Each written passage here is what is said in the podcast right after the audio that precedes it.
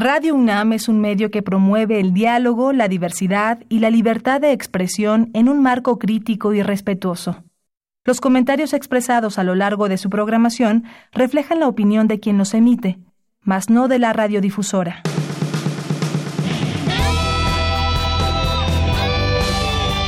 Prisma RU.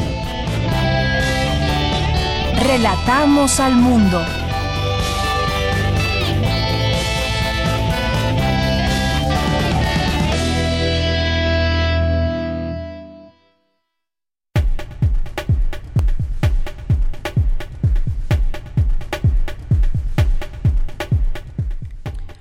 Buenas tardes. Gracias por acompañarnos, gracias por estar con nosotros a través de www.radio.unam.mx. Un saludo a todas las personas que nos están escuchando a través de esta vía de comunicación. Por lo pronto está interrumpida nuestra señal en FM, en lo que termina pues de arreglar todo este tema técnico, así que les mandamos saludos a través de esta vía a todas las personas. Corren la voz que nos escuchen a través de internet, ahí estamos presentes y de cualquier manera tenemos preparado el programa para todos ustedes, tenemos preparado preparada la información, las entrevistas. Quédese con nosotros.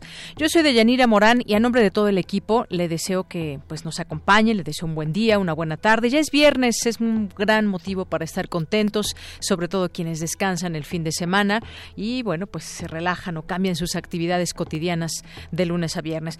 Bueno, pues vamos a tener el día de hoy eh, una entrevista con Ixchel Cisneros del colectivo Seguridad sin Guerra para hablar de la Guardia Nacional, porque la sociedad civil y expertos participarán en la discusión sobre este tema de la Guardia Nacional. Se integrarán las comisiones de federalismo y derechos humanos y bueno, pues ahí diferentes eh, partidos apoyan la conformación del nuevo cuerpo de seguridad, pero establecieron también cuatro condiciones para seguir adelante. Hubo acusaciones e insultos en esta reunión. Le contaremos sobre ese tema y también lo que opina este colectivo sin duda importante que ha alzado la voz en su momento cuando dicen, bueno, no nos gusta la Guardia Nacional por tal y cual razón, eh, militarizar al país no es la vía, pero también hacen sus eh, propuestas y ahora que hay esta que parece eh, que, bueno, englobaría más esa oportunidad de participar a la sociedad civil, pues está en marcha también. Así que hablaremos de este tema un poquito más adelante.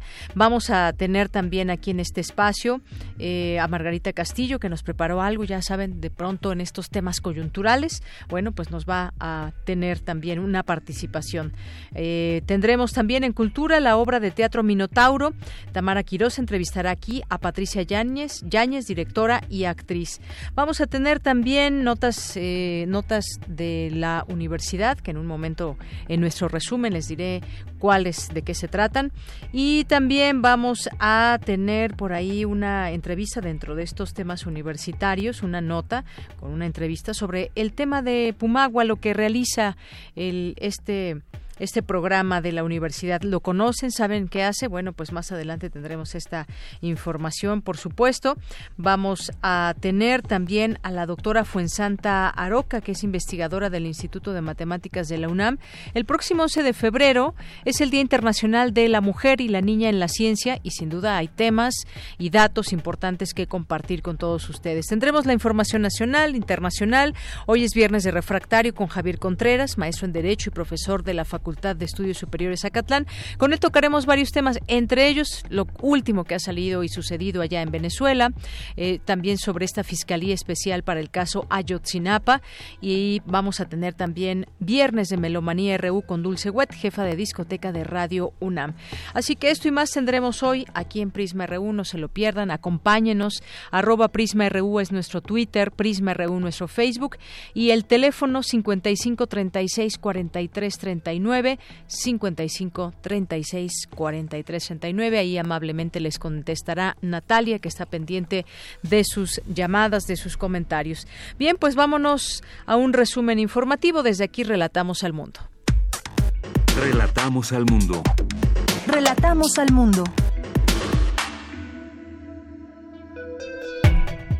Es la una de la tarde con 10 minutos en este viernes 8 de febrero del año 2019. En los temas universitarios, entre otras cosas, le hablaremos de analizan propuestas para armonizar la legislación actual con la Convención sobre los Derechos de las Personas con Discapacidad. Mi compañera Cindy Pérez nos tendrá los detalles. El Instituto de Geofísica de la UNAM, referente internacional en investigación y servicio a la nación, cumple 70 años y en unos minutos Dulce García nos tendrá la información. En los temas nacionales, el presidente Andrés Manuel López Obrador informó que el gobierno presentará una queja ante la Comisión Nacional de Derechos Humanos contra quien resulte responsable por los bloqueos de maestros de la Coordinadora Nacional de Trabajadores de la Educación en Michoacán. Muchos se preguntan, bueno, ya fueron eh, resueltas sus demandas, ya hubo un llamado de la propia, de una parte de la CENTE para levantar el bloqueo, sin embargo, bueno, pues sigue habiendo este bloqueo de manera parcial. El Ejecutivo informó que dio la instrucción a la Secretaría de la Función Pública de dar a conocer todos los bienes de servidores, aún de quienes hayan planteado no hacerlo. Las primeras 50 unidades compradas por el gobierno federal para el traslado de combustible cruzaron hoy la frontera de México. Seis de ellas ya fueron entregadas a una subsidiaria de Pemex en Oaxaca. Un juez federal le otorgó la suspensión definitiva al líder petrolero Carlos Romero de Champs contra cualquier orden de aprehensión en su contra a nivel federal o del fuero común. El presidente Andrés Manuel López Obrador acusó un caso de conflicto de interés en la posible fusión de Fox y Disney debido a que un exfuncionario de la Comisión Federal de Competencia Económica, la COFESE, fue contratado por ambas empresas para gestionar el trámite ante la autoridad. Hoy en la UNAM, ¿qué hacer y a dónde ir? La Filmoteca de la UNAM rendirá homenaje a Alejandro Galindo, proyectando en sus salas algunas de las cintas clave en la vasta filmografía de este director mexicano, recordado como uno de los grandes realizadores de la época de oro del cine nacional. Hoy no te puedes perder la función del clásico mexicano Esquina Bajan, que narra la historia de Gregorio del Prado, chofer atrabancado y conflictivo de una ruta de transporte quien constantemente se involucra en problemas. No te pierdas este singular largometraje hoy a las 16.30 horas en la sala Carlos Chávez del Centro Cultural Universitario. La entrada general es de 40 pesos. Regresaron los conciertos de intersecciones en la sala Julián Carrillo de Radio UNAM.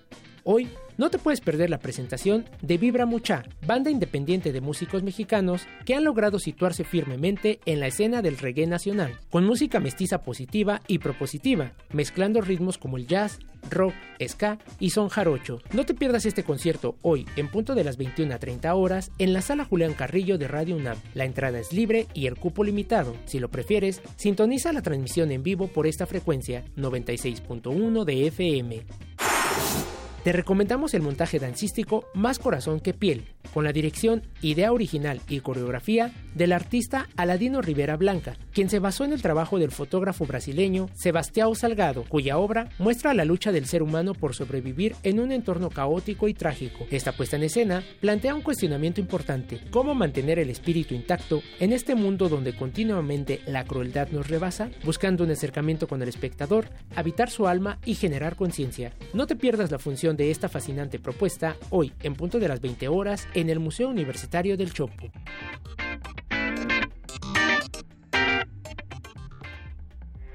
Porque tu opinión es importante, síguenos en nuestras redes sociales, en Facebook como Prisma RU y en Twitter como arroba PrismaRU.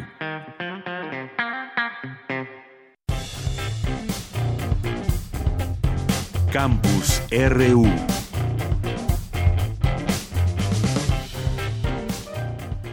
Una de la tarde con 15 minutos. ¿Qué hay en nuestro campus universitario? Cumple 70 años de vida académica el Instituto de Geofísica de la UNAM.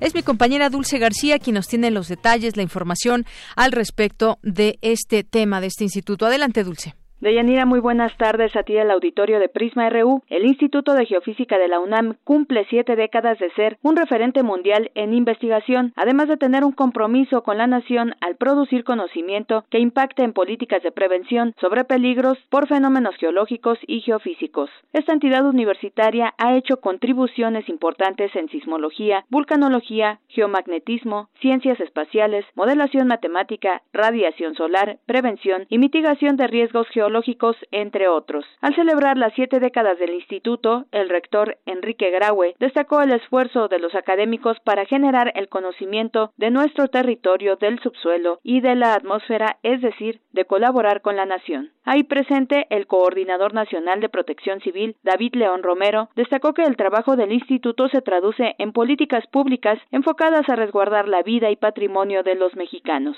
y añadió que la labor de esta coordinación sería impensable sin la participación de los académicos, investigadores y estudiantes de dicha entidad universitaria. En su oportunidad, el director del instituto, Hugo Delgado Granados, explicó que la complejidad de los problemas que analizan les ha demandado siempre un trabajo multidisciplinario, pero que ahora se mueven en la transdisciplina, que amalgama el conocimiento, difumina las fronteras entre las disciplinas y hace que la geofísica no solo tenga una visión integradora, sino también que aporte soluciones con sentido social y humanista. Les comento también que durante la ceremonia se presentó la aplicación Sismos y Volcanes, en la que se explica a la población por qué tiembla y por qué hay volcanes. Además, dicha aplicación contiene también animaciones interactivas y mapas de peligro del Popocatépetl, entre otros. Asimismo, se develó una placa conmemorativa por los 70 años de vida académica del instituto, cuya creación fue aprobada por el Consejo Universitario el 21 de febrero de 1945 e inició sus actividades el 7 de febrero de 1949. Arrancó con los siguientes departamentos: sismología, geodesia, geomecánica, vulcanología y geofísica aplicada. Después se adhirieron el Servicio Sismológico Nacional y el Servicio Magnético. Este es el reporte. Muy buenas tardes. Muy buenas tardes, Dulce García. Gracias.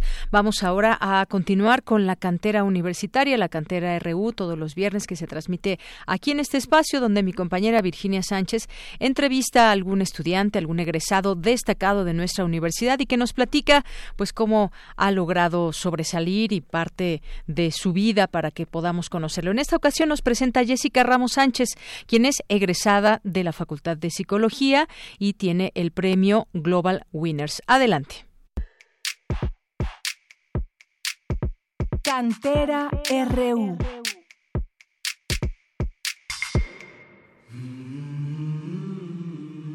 Jessica Ramos Sánchez, egresada de la Facultad de Psicología de la UNAM, recibió el premio Global Winners del concurso de Undergraduate Awards en la categoría de lingüística por su investigación sobre el establecimiento de redes léxico-fonológicas en niños con síndrome de Down. Conozcamos más a esta extraordinaria y ejemplar universitaria.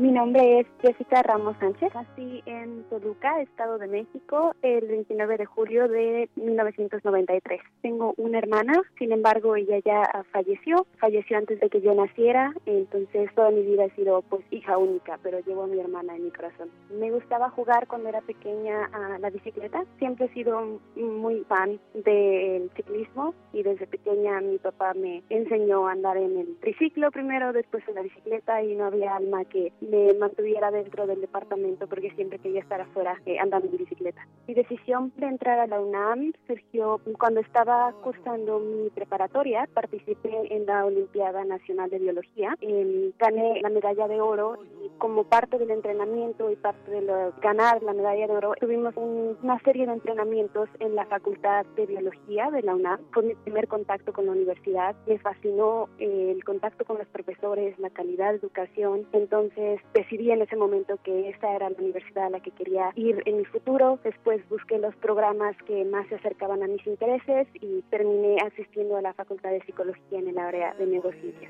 Elegí psicología porque cuando estaba en el entrenamiento en la unidad de biología tuve un acercamiento con un profesor que enseñaba neurociencias y especialmente tuvimos una clase relacionada con lenguaje y con toda la relación del cerebro con el lenguaje. Y cuando chequé todos los planes de estudio que en ese momento la Universidad Nacional Autónoma de México ofrecía, psicología era la, la más indicada para esa clase de investigación y esa clase de trabajo mi trabajo con niños con síndrome de Down, mi interés por trabajar con ellos surgió a partir de un intercambio que tuve, una experiencia de intercambio que tuve gracias a la universidad, en la Universidad de Los Ángeles, California. Conocí a una doctora, Miga Sundara, que es una lingüística clínica y terapeuta del lenguaje. Introdujo a toda el área del de, estudio del lenguaje en poblaciones con problemas de habla. Me fascinó. Cuando regresé a la universidad tuve la gran oportunidad de conocer a la doctora Natalia Arias Trejo, que trabajaba con población con problemas del habla y discapacidad intelectual, entre ellos población con síndrome de Down, y decidí hacer mi tesis en estos pequeños. Y bueno, durante la travesía y el viaje de hacer mi tesis con esta población, pues terminé enamorándome y además teniendo una mayor conexión y contacto con las necesidades que tiene esta población, estos pequeños y también sus cuidadores. Una notte a Napoli con la luna en el mare el obtener el premio de Global Winners en lingüística por parte de Undergraduate Award fue en un inicio no me lo creía, en un inicio eh, inverosímil en cierta manera, pero después me dio mucho mucho orgullo, mucha felicidad, también un sentimiento de bastante responsabilidad porque pues exponer tu trabajo y presentarlo fuera también significa que debes de ser responsable con lo que estás presentando y seguir esa línea quizá. Ya en el momento en el que fui al summit o a la conferencia, también me di cuenta de lo poco representado que está Latinoamérica en este premio y me dio esa espinita de querer promoverlo más, querer que pues más estudiantes que yo sé que son talentosísimos tengan también la oportunidad de ser reconocidos a nivel internacional. Mi maestría que estoy realizando en otros países ha representado un reto bastante grande, es adaptarte a nuevas culturas, adaptarte a nuevas formas también educativas, formas a veces más independientes y además esta maestría en particular te permite observar el desempeño y las áreas de investigación disponibles en este campo que es neurolingüística y lingüística clínica en los diferentes países y Finlandia por ejemplo está muy especializado en tecnología, Holanda está más especializado en población con desórdenes del habla, Alemania en desarrollo y trabajo con niños pequeños. Entonces, esa oportunidad de poder experimentar y tener experiencia cara a cara con investigadores reconocidos es fabuloso, es fantástico. Estoy muy agradecida de la oportunidad.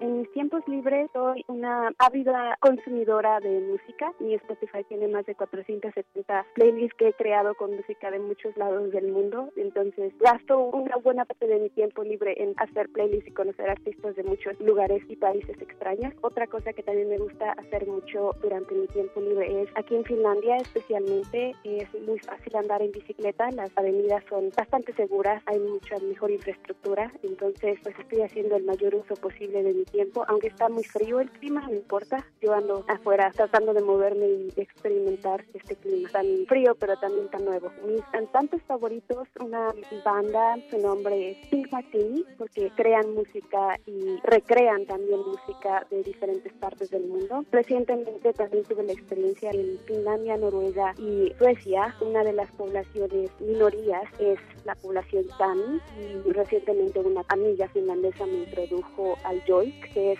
un de canto de la población Sami y hay algunos artistas muy geniales en esa área como John Ferriga, Joy, y es un tipo de música bastante interesante. Le agradezco de todo corazón a mis papás, han sido la mayor fortaleza, la guía, también cuando he tenido mis momentos cabizbajos han estado ahí para empujarme. Definitivamente le agradezco a la doctora Natalia Arias Trejo, su formación, su apoyo durante mi periodo de tesis. Me creó una investigadora, me enseñó cómo hacerlo y ahora estoy trabajando tratando de hacerlo por mi cuenta de manera independiente, pero es ella la que me introdujo a esta área y bueno, a la UNAM, porque pues todo este camino que he forjado ha sido a través de las oportunidades que la UNAM me, dio durante mi periodo educacional. Una de corazón por siempre. Lo que yo les diría a los jóvenes, a mis compatriotas mexicanos, es que hay siempre oportunidades abiertas. En ocasiones los caminos que uno quisiera elegir no son tan derechos como uno esperaría, pero siempre hay maneras B, C y D de llegar al lugar al que quieres y hay que estar con una mente flexible, con un alma flexible para aceptar esos caminos B, C y D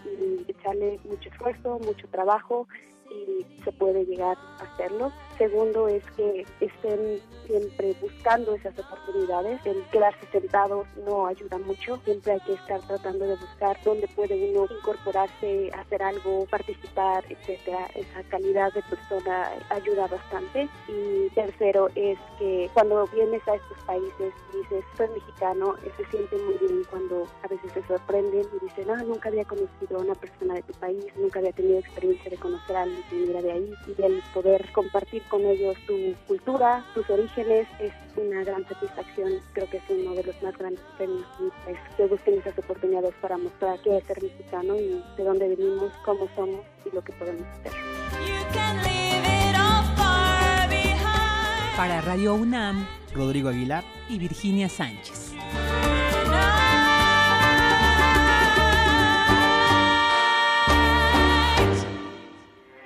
Porque tu opinión es importante, síguenos en nuestras redes sociales, en Facebook como Prisma RU y en Twitter como arroba PrismaRU. Queremos escuchar tu voz. Nuestro teléfono en cabina es 55 36 43 39. Continuamos una de la tarde con 26 minutos y bueno, después de la cantera universitaria vamos al siguiente tema que tiene que ver con la Guardia Nacional. Se integrarán comisiones, sociedad civil y expertos podrán participar en esta discusión sobre la Guardia Nacional. Ya tenemos en la línea telefónica a Ixchel Cisneros, que es integrante del colectivo Seguridad sin Guerra y directora de la ONG El Día Después. ¿Cómo estás, Ixchel? Bienvenida a este espacio. Buenas tardes. Hola, muy bien, buenas tardes. Ixchel, ya en algún momento habíamos platicado contigo para hablar de la Guardia Nacional y ahora, bueno, pues te quisimos buscar de nueva cuenta para hablar sobre el tema, luego de conocerse que va a participar la sociedad civil, expertos en esta discusión sobre la Guardia Nacional, que bueno, pues estará ya conformándose y que pues muchos, muchos, muchos esperan resultados, pero sobre todo también pues queremos ir a la par de los resultados, ir entendiendo este tema y lo que dicen colectivos como, como el de Seguridad sin Guerra. ¿Cómo ves este tema ahora ya con esta apertura, digamos, para que puedan participar dentro de la Guardia Nacional, por lo menos en su discusión?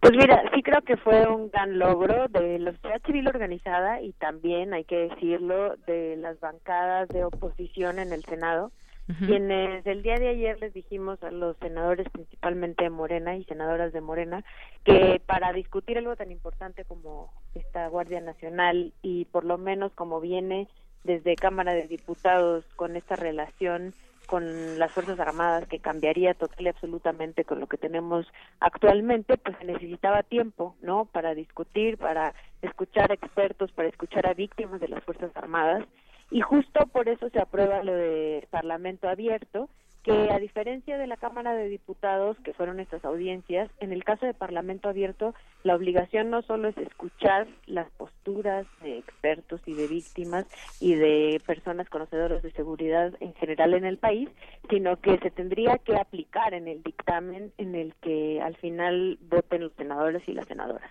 Entonces hay una gran oportunidad, justamente era lo que nosotros veíamos desde la Cámara de Diputados, que entendemos que la emergencia de seguridad y de violencia en el país es muy grave, pero este es un problema que no se puede tratar así de un momento para el otro, porque de verdad, eh, como viene la minuta en Cámara de Diputados, cambiaría totalmente la relación eh, civil-militar que tenemos en el país eh, desde siempre, ¿no? Entonces, estas decisiones no se pueden tomar sobre las rodillas, justo se los dijimos en varias ocasiones, y, y, gracias a esto, y como te decía también a los senadores y senadoras de oposición, se logró que los senadores y senadores de Morena abrieran el espacio para toda la próxima semana tener este parlamento abierto donde varios de nosotros y nosotras vamos a ir a hablar al respecto y participar en la discusión y en el debate, pero también como te lo comentaba, pues al final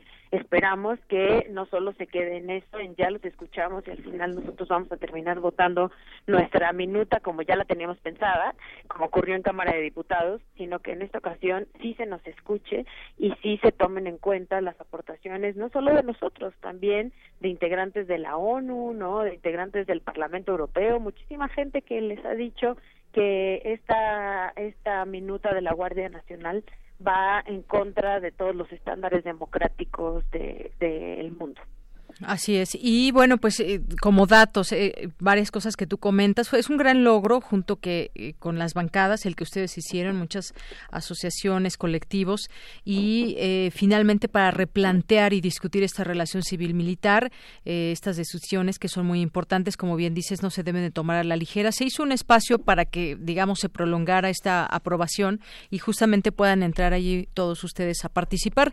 El PRI, el PAN, el PRD, Movimiento Ciudadano, apoyan la conformación del nuevo cuerpo de seguridad, pero establecen condiciones para seguir adelante. Hubo, pues estuvo álgida, digamos, esta, esta reunión y finalmente lo que consiguió la oposición es este, pues que se prolongara para que sean más las voces participantes en este proceso. Yo creo que escucharlos bajo una perspectiva analítica será muy importante para saber cómo se conforma esto y sobre todo que la sociedad civil tenga esa participación a través de colectivos como el de ustedes de Sí, y además justamente el día de ayer nosotros también presentamos una propuesta porque eh, muchas veces nos preguntan, ¿no? Bueno, Guardia Nacional militarizada no, pero ¿qué sí? Entonces ayer justo nosotros presentamos una propuesta de una minuta que en la que trabajamos un montón de personas especialistas, pero también víctimas, etcétera, donde decimos sí a la Guardia Nacional, pero una Guardia Nacional civil,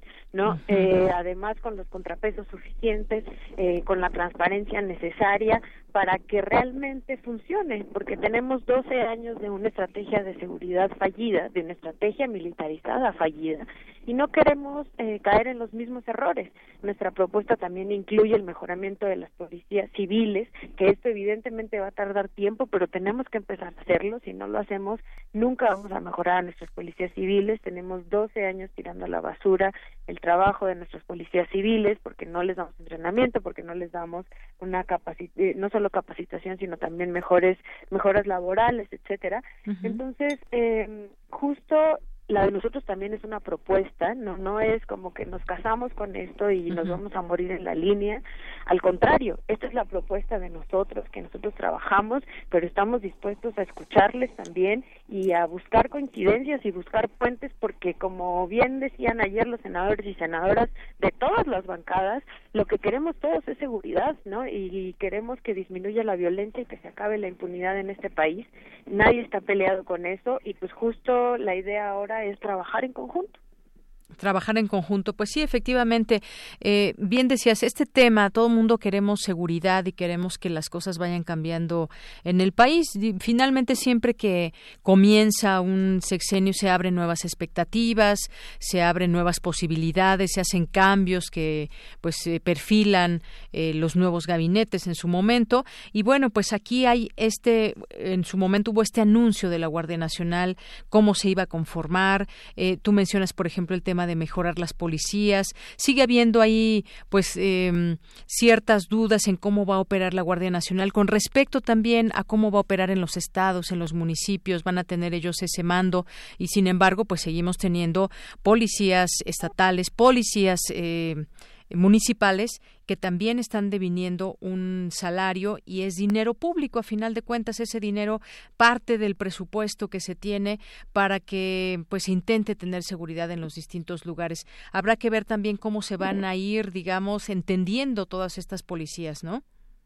Sí, justamente este creo que eh, el, esta minuta de la Guardia Nacional, o por lo menos eso creemos, solo se enfocaba a este cuerpo específicamente, ¿no? Este cuerpo de seguridad pero nosotros lo vemos como una estrategia integral de seguridad. No podemos dejar de lado, como bien dices, a las policías estatales, a las policías municipales, a todas las que son las policías de proximidad, que son a las que están todo el tiempo cerca de los ciudadanos. Entonces, eh, creemos y, y eso esperamos que con este espacio podamos justo eso, trabajar más allá de solo eh, el primer paso o solo intentar hacer un parche con la Guardia Nacional y que no salgan mal las cosas como ya nos han salido con otras instituciones como la AFI, por ejemplo, o en su momento también este muchos problemas con la Policía Federal.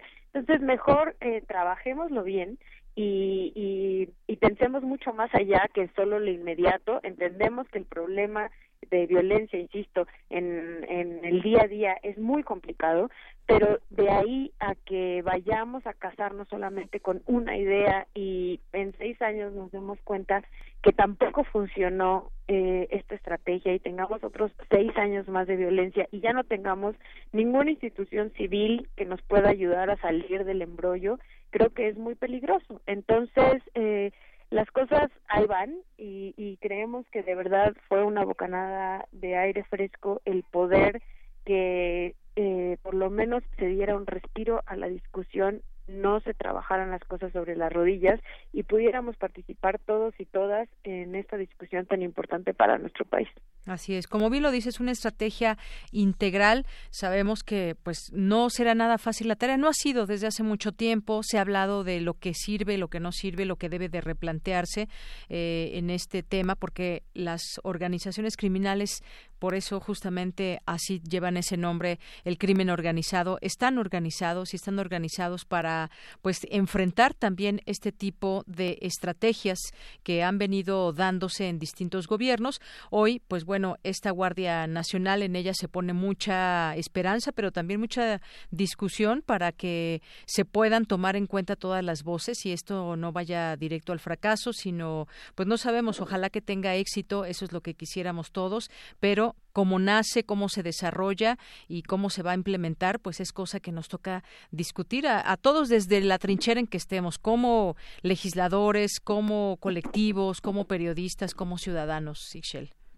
Efectivamente, y, y, ahí pues lo último que te comentaría es eso, ¿no? También decirle a las y los ciudadanos que es necesario que se involucren, que es necesario que realmente eh, se informen y se interesen, que no nada más se dejen llevar por declaraciones, porque es muy fácil decir, ¿no? Que es un poco lo que nosotros decíamos ayer en conferencia de prensa, es bien fácil eh, que los diputados salgan a decir, no, no, no, esta no es una propuesta militar, pero cuando lees la minuta que están aprobando sí lo es, ¿no? Entonces, una cosa es lo que salen a decir los medios y otra cosa es lo que están votando y aprobando en papel y los las y los ciudadanos tenemos la obligación en un tema tan tremendo como este de estar todo el día atentos y ver cómo vamos este cómo nos conviene más eh, eh, la solución final que es el fin de la violencia y la inseguridad en este país. Claro, y no tenerle miedo a esa Guardia Nacional una vez que ya esté instaurada, porque sabemos también de que ha habido víctimas que han padecido los excesos de las Fuerzas Armadas y no perdamos de vista eso también, esa voz es importante.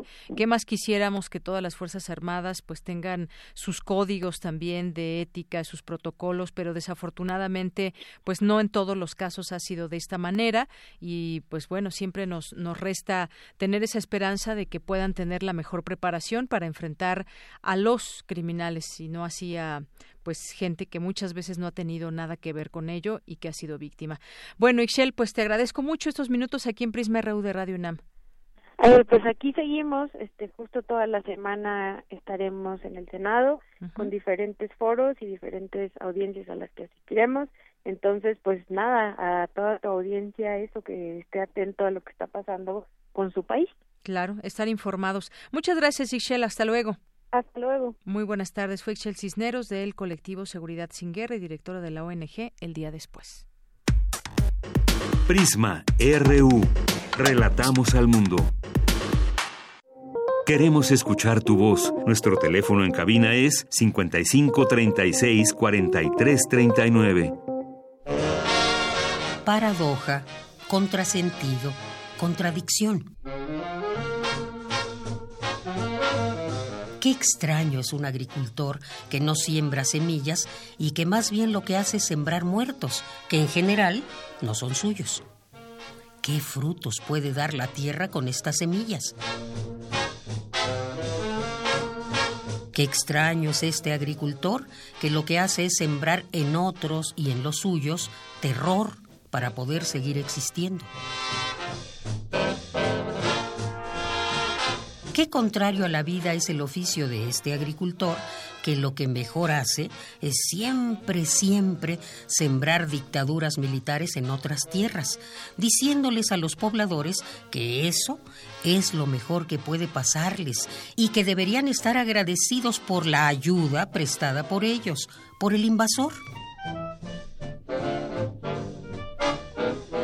Qué absurdo es el trabajo de este agricultor, que basa el dinamismo y el desarrollo de su propia economía y la de sus habitantes en la maquinaria de guerra. Qué paradójico es el trabajo de un médico que lo que hace, en lugar de curar, es enfermar a las personas para poder tener pacientes, de los cuales se mantiene y a los cuales posteriormente les vende medicinas hechas por él y por sus cómplices, medicinas que curiosamente no curan.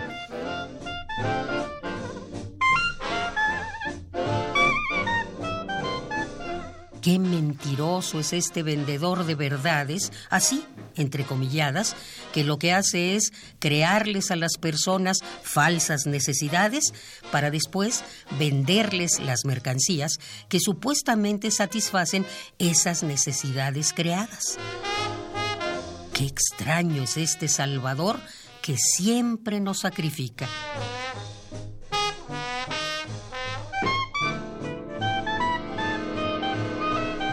Qué absurdo es este guía que al darnos sus indicaciones para encontrar el camino correcto, terminan siempre haciendo que nos perdamos.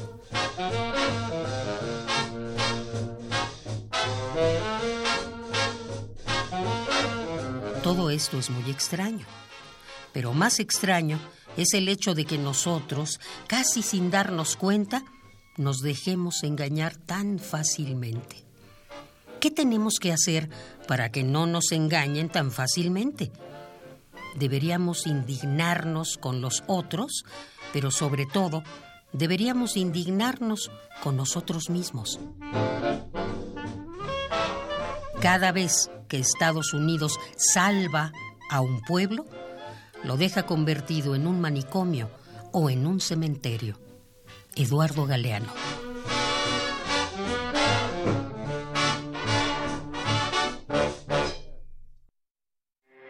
Porque tu opinión es importante, síguenos en nuestras redes sociales, en Facebook como Prisma RU y en Twitter como arroba PrismaRU. Relatamos al mundo. Relatamos al mundo. Bien, continuamos. Es la una de la tarde con 43 minutos. Gracias por estar aquí con nosotros. Y bueno, pues algunas de las notas nacionales para destacar con ustedes. Estábamos hablando esta semana sobre pues lo que ha sucedido en Michoacán y estos bloqueos a las vías férreas. Bueno, pues el gobierno federal interpuso una queja ante la Comisión Nacional de Derechos Humanos en contra de quien resulte responsable por los bloqueos en vías de comunicación de Michoacán y solicita recomendaciones sobre sobre qué hacer, pues se mantendrá la postura de no recurrir al uso de la fuerza, es decir, no retirarlos y que no haya enfrentamientos, no haya heridos ni muertos. El presidente López Obrador sostuvo que en sus orígenes el distinto eh, de la el distintivo era la democracia, el distintivo era la democracia, pero al estar imponiendo plantones por decisiones que no son de todos los maestros, olvidan ese principio. Una organización que se dice democrática dijo, pero no aplica procedimientos democráticos, no es democracia. Si decidieron que iban a quitar el plantón y no lo quitan, eh, y hemos estado disponibles al diálogo, hemos hecho para todo para satisfacer sus peticiones, que incluso tienen que ver con obligaciones del Estado, ya se les pagó pero continuaron con esto. Y es que efectivamente hemos visto a lo largo de estos días que ya iban a, levantar este plantón y sin embargo pues todavía hay maestros que han eh, seguido ahí, que han permanecido ahí impidiendo que se liberen estas vías y que pueda evidentemente pues pasar la hacerse la comunicación cotidiana que tiene esa zona les vuelvo a hacer un exhorto un llamamiento para que liberen eh, todos estos eh, sitios y bueno pues de esta manera de esta manera se pueda tener una solución pacífica para todos. Insistió que su gobierno no hará uso de la fuerza eh, y bueno pues eso es lo que lo que dice pero ya acudió el gobierno federal a la CNDH, interpuso una queja por los bloqueos de la CENTE. Y bueno, aquí en su momento también platicábamos con uno de los maestros, que queremos escuchar aquí todas las voces, y él nos decía, pues justamente que ya tenían una mesa de trabajo y que de ahí ya se iba a decidir, ya se hicieron llegar los recursos, y bueno, pues aparentemente ya no habría razón por la cual sigan ahí muchos de los de los maestros. En otra nota, un juez ampara a Romero de Champs para no dar datos, otro para evitar arresto, el caso que queda protegido. El juez, un juez federal, le otorgó un amparo al líder petrolero Carlos Romero de Champs contra cualquier posible orden de aprehensión. Eh, y bueno, pues eh, en su contra, ya sea federal o del fuero común. Ayer también otra otra jueza federal ordenó a Petróleos Mexicanos frenar la entrega de información sobre los convenios que firmó con el Sindicato de Trabajadores Petroleros de la República Mexicana. De acuerdo con el diario Reforma, el juez primero de distrito con sede en Naucalpan, Estado de México, impuso a Romero de Champs el pago de una garantía de 10 mil pesos para mantener vigente la protección, los cuales ya se pagaron. El amparo no lo protegerá al líder petrolero contra una orden por un delito con prisión preventiva oficiosa como delincuencia organizada. El juez determinó otorgar la protección porque el fiscal Alejandro Hertz Manero y el Centro de Justicia Penal Federal de Almoloya no informaron si había una orden de captura contra el líder petrolero. Bueno, pues no sé, de pronto muchos pensarán nos están dando a tole con el dedo con ese tema de la justicia que ha hecho los últimos años Romero de Champs al frente de el Sindicato de Petróleos Mexicanos y bueno, pues sabemos que hay que hay o que hubo muchos desfalcos y bueno, pues que no esté enterado el líder eh, Romero de Champs, pues bueno, suena, suena difícil. Pero bueno, el caso es que estamos hablando también aquí de términos únicamente legales que tienen que ver con, pues, hacer este esta situación y este señalamiento términos legales que así así lo ve así lo ve la justicia y así se está dando a explicar por qué le da un amparo. Bien, pues continuamos, vamos ahora con las breves internacionales de Ruth Salazar. Internacional RU.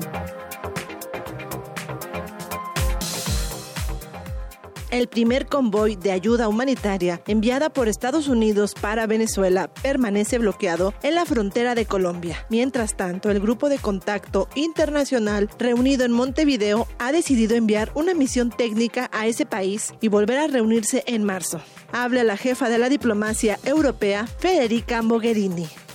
Es crucial restaurar la plena democracia en todas sus dimensiones, incluido el Estado de Derecho, la separación de poderes y el respeto del mandato constitucional de las instituciones del país, en particular la Asamblea Nacional.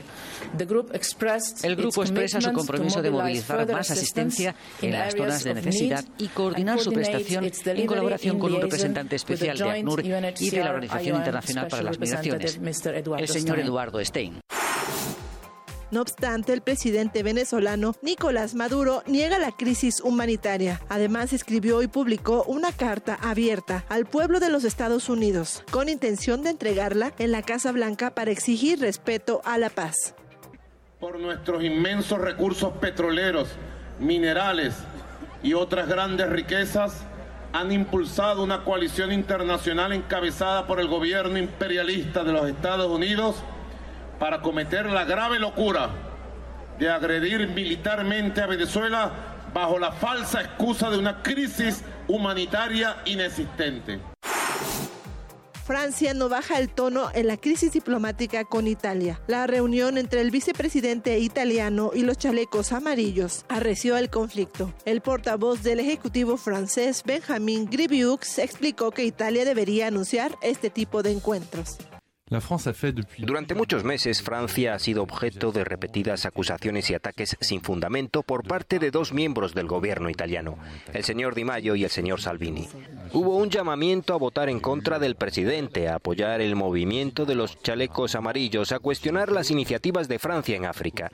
Y luego vino la visita del señor Di Maio a Francia y cuando un ministro de un gobierno extranjero visita Francia, para encontrarse con los chalecos amarillos hay que informar al gobierno como parte de la etiqueta, la cortesía y el concepto más básico de la diplomacia para informarles de la visita. Euh, Tres años y medio después de la prohibición de las importaciones de pescado, la Unión Europea reconoció formalmente el progreso de Tailandia en su lucha contra la pesca ilegal y retiró la advertencia de la tarjeta amarilla. El viceprimer ministro del Reino de Tailandia, Chachai Sarikulya, celebró la decisión.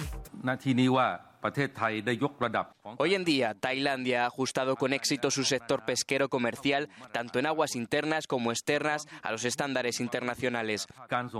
Estamos dispuestos a asociarnos con la Unión Europea para promover la pesca sostenible tanto a nivel nacional como regional. Tailandia tiene una fuerte determinación para erradicar la pesca ilegal. Cinco mujeres han presentado denuncias por conducta sexual inadecuada contra el ganador del Premio Nobel de la Paz y expresidente de Costa Rica, Oscar Arias. Los reclamos amenazan la reputación de Arias, uno de los estadistas más respetados de la región y ganador del Nobel de la Paz en 1987 por su papel en los procesos de paz de los conflictos armados. Relatamos al mundo. Relatamos al mundo.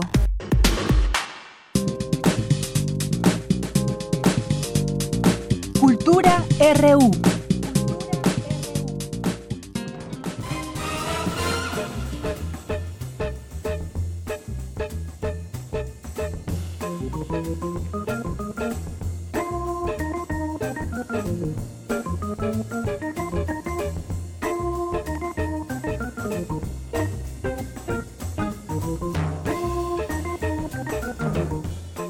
Ya estamos en la sección de cultura. ¿Qué tal, Tamara Quiros? Muy buenas tardes. Deyanira, muy buenas tardes. Es un gusto saludarlos este viernes 8 de febrero. Qué bueno que nos acompañan a través de esta frecuencia universitaria.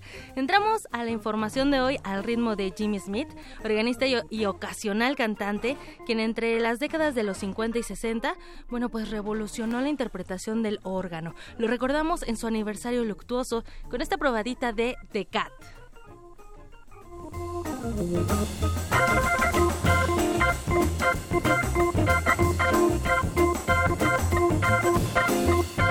you.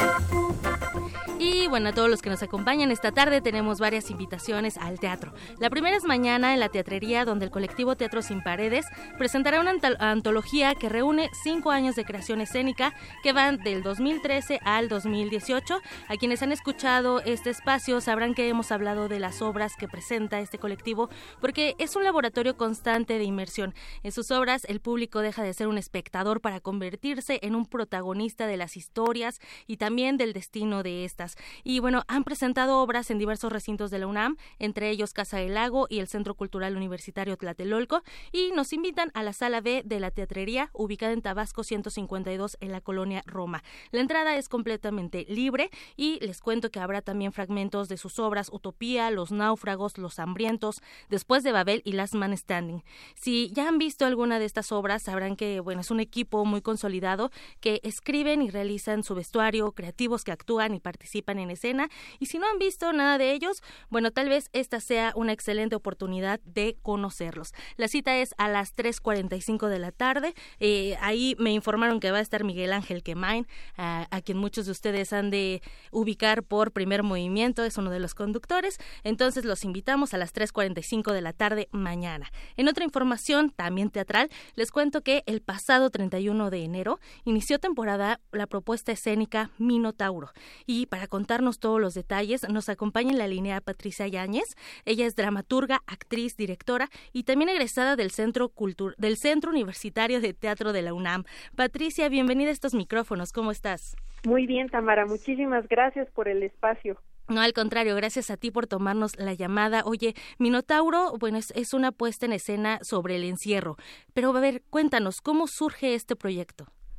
Pues mira, este proyecto está hecho a partir de una investigación que se hizo durante dos años aproximadamente dentro de centros penitenciarios. Eh, a partir de una beca que me otorga el FONCA, eh, pude dar talleres dentro de estos penales en, en, Santa Marta, en El Hongo, en Tecate, Baja California y en San Fernando, y dar un taller sobre creación literaria y escénica con líneas sobre temáticas sobre la identidad, el encierro, las vías de libertad del preso y sobre todo la, la, la reconstrucción de la identidad a partir de los recuerdos, de la memoria, de lo que eran antes y de lo que son ahora.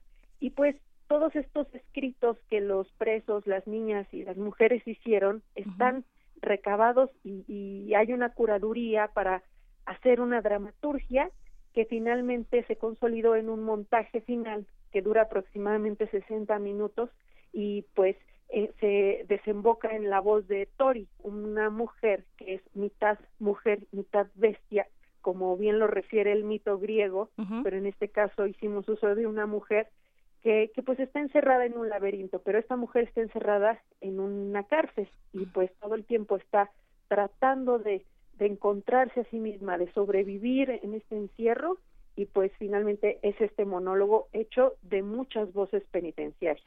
Patricia, sabemos que bueno, e-, el, encierro no solamente es físico, ¿no? También puede ser un encierro mental, un, encierro sentimental. Y en nuestro país también hay un estigma hacia las mujeres encarceladas, a las mujeres que pisaron la cárcel en algún momento o que están incluso ahí. Claro, claro. Eh, eh, finalmente es, es lo que la enseñanza que, que rescato de toda esta investigación me hicieron ver de manera personal que los encierros no necesariamente tienen que ser físico, físicos, como bien lo mencionas, sino que también los seres humanos afuera aparentemente tenemos la libertad y, y no nos damos cuenta de que tenemos encierros hacia ideales, hacia, hacia personas en esta sociedad tan consumista, tan tan sumergida en la banalidad del horror mismo y de las redes sociales, en fin, vivimos unos encierros de los cuales no somos conscientes y que una persona en encierro eh, encuentre la libertad, pues nos hace entender que el ser humano vive en una en una contradicción y en una ironía donde ahí encuentran libertad y encuentran este vías de creación para apropiarse de su propio ser. Y los que estamos afuera pues no lo tenemos. Entonces el monólogo finalmente nos hace reflexionar sobre eso y sí, como bien lo dices, en esta investigación uno de los fenómenos que más me di cuenta y que más entendí fue el abandono de las mujeres, eh, las tanto las niñas como las mujeres, así hayan cometido el crimen que hayan cometido, no las van a visitar las familias eh, en, en el mayor de los casos, son abandonadas por sus familiares, por amigos, eh, a diferencia de los hombres, así hayan hecho lo que hayan hecho. Entonces, eso no me hace ver, me hizo darme cuenta que la mujer en esta sociedad tiene un papel minado a la hora de cometer un error. este, es excluida por su por su familia, por su contexto y, y vaya, no solo en la cárcel, también en el exterior. Las mujeres cuando cometemos algún error que transgrede el orden o, que violenta la sociedad, somos señaladas, somos discriminadas. Eh, vaya, eh, lo estamos viendo en este momento. Ahora hay una ola muy grande de mujeres que se manifiestan, que dicen, que hablan, que están señalando a los agresores y finalmente caemos en, en decir, estás mal, mejor cállate, ¿no? Entonces, eso también me hace darme cuenta de que estas mujeres nos enseñan a ver todo este fenómeno social. Y finalmente, el mito griego es eso, por eso han trascendido a lo largo de los siglos para darnos cuenta de la condición humana, de que finalmente el minotauro es eso, este, es aquella bestia que tenemos encerrada en ese laberinto y de lo que nos avergonzamos, ¿qué es aquello que como sociedad nos avergüenza, nuestra gente encerrada, nuestros propios demonios, nuestras propias bestias, que a la hora de, de, sacarlas, pues estamos reprimiéndolas o exaltándolas o sacándolas a un nivel de violencia magnánimo que nos hace transgredir el orden normal de esta sociedad. Híjole, Patricia, es un tema bastante amplio, además interesante. Qué bueno que hiciste esta investigación, porque como bien lo mencionas, pareciera que a la mujer no se le permite errar, no se le permite que cometa, que cometa errores, no importando su condición, si sea, eh, si tenga dinero, si no lo tenga, si tenga hijos, si sea soltera, si decidió no tener hijos también. O sea, pareciera que la sociedad eh, eh, la, la señala, como bien lo mencionas, y bueno, tú a través de esta investigación le das voz a esas mujeres que te contaron su experiencia. Sí, claro, y finalmente creo que es necesario y es urgente plantearnos estas situaciones, estas problemáticas para reflexionar nosotras mismas y saber qué estamos haciendo y reeducarnos finalmente, claro. este, salirnos de ese tabú, de ese nivel de pensamiento para hacer otro tipo de cosas y que creo que lo estamos haciendo. Excelente. Patricia Yáñez, se, se están presentando en una corta temporada en el foro A Poco No. Exacto, estamos en el foro A Poco No, jueves y viernes a las ocho y media hasta el 8 de marzo. El foro A Poco No está en República de Cuba, número 49, atrás del Teatro Esperanza Iris, muy cerca del Metro Allende en la colonia centro. Excelente. Oye, además ya se habían también presentado, esta es como una segunda temporada, ¿verdad? Claro, esta, eh, esta obra tuvo una primera presentación en la sala CCB, en el IMBA, este, con un, con un público maravilloso que salía cautivado, salía movido al saber o al enterarse que pues eran textos, algunos textos de gente presa y también fueron muchos abogados. Entonces, hay mucha gente se acercó, muchos jóvenes de todas las edades y salían conmovidos porque no es necesario plantear un fenómeno para decir, mira, así viven los presos o, o dar juicios, sino para reflexionar, como bien lo decíamos al principio, sobre nuestros propios encierros y sobre nuestra condición humana. Excelente, un tema social llevado al teatro a través del arte nos hacen reflexionar. Patricia Ñáñez, bueno, pues muchísimas gracias por acompañarnos en este espacio para hablarnos de Minotauro. Esperemos que tengan una exitosa temporada. Muchísimas gracias, Tamara. Muchísimas gracias, Patricia. Hasta luego. Hasta luego. Y bueno, también tenemos pases para que se vayan con sus hijos al teatro. Esta ya es la última, la tercera y última opción. El Helénico nos invita a la obra El Canto de la Rebelión, que es un musical con títeres que nos invitan a vivir a El Podrido, un pueblo donde viven varios insectos, música, títeres, teatro, niños. Los pases son para la función de mañana sábado a la una de la tarde en el Teatro Helénico. Son cinco pases dobles para los que nos hablen al 55 36 43 39. Me despido de Yanira, los invito a que sigan en sintonía de Radio UNAM. También los invito a que las 3, a las 3.15 sintonicen Escaparate 961 porque estaré compartiendo los micrófonos con Virginia Sánchez. Muy bien, pues muchísimas gracias Tamara y nos vamos a un corte. Regresamos a la segunda hora del programa Prisma RU. Prisma RU. Relatamos al mundo.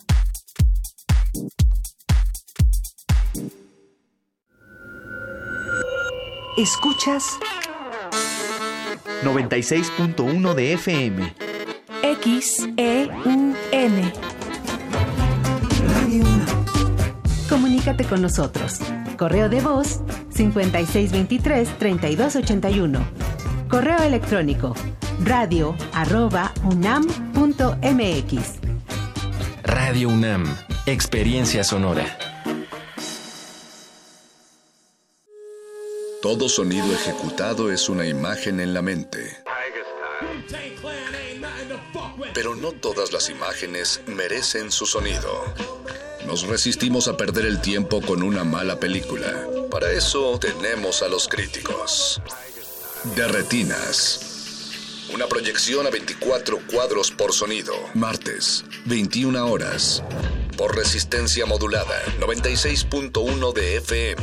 Radio. UNAM. Experiencia sonora.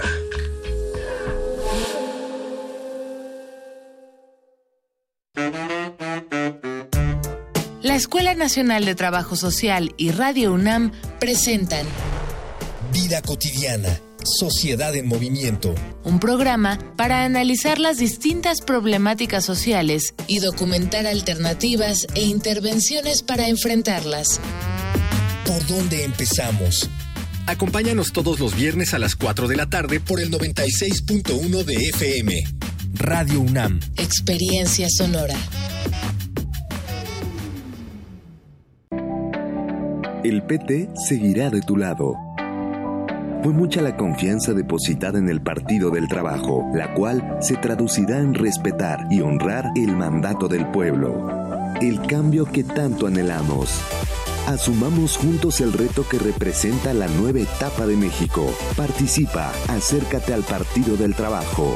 Vamos a cumplir lo prometido. No te vamos a fallar. El PT está de tu lado.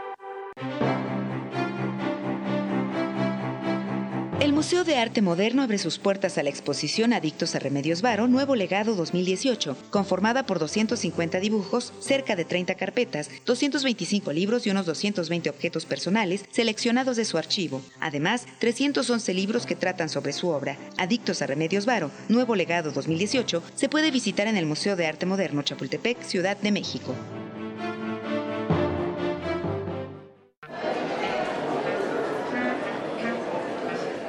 Historia de la literatura. Concepción del arte. Idealismo revolucionario. Amores fugitivos. Conferencias magistrales. Creadores escénicos. Descontentos sociales. Clases inolvidables. En más de 100 años. ¿Cuántos recuerdos no han circulado por los pasillos de la Facultad de Filosofía y Letras? Eureka. Un programa con Filo, Sofía y letras. Escúchalo todos los lunes a las 16 horas por el 96.1 de FM. Radio UNAM. Experiencia sonora. Prisma RU. Relatamos al mundo.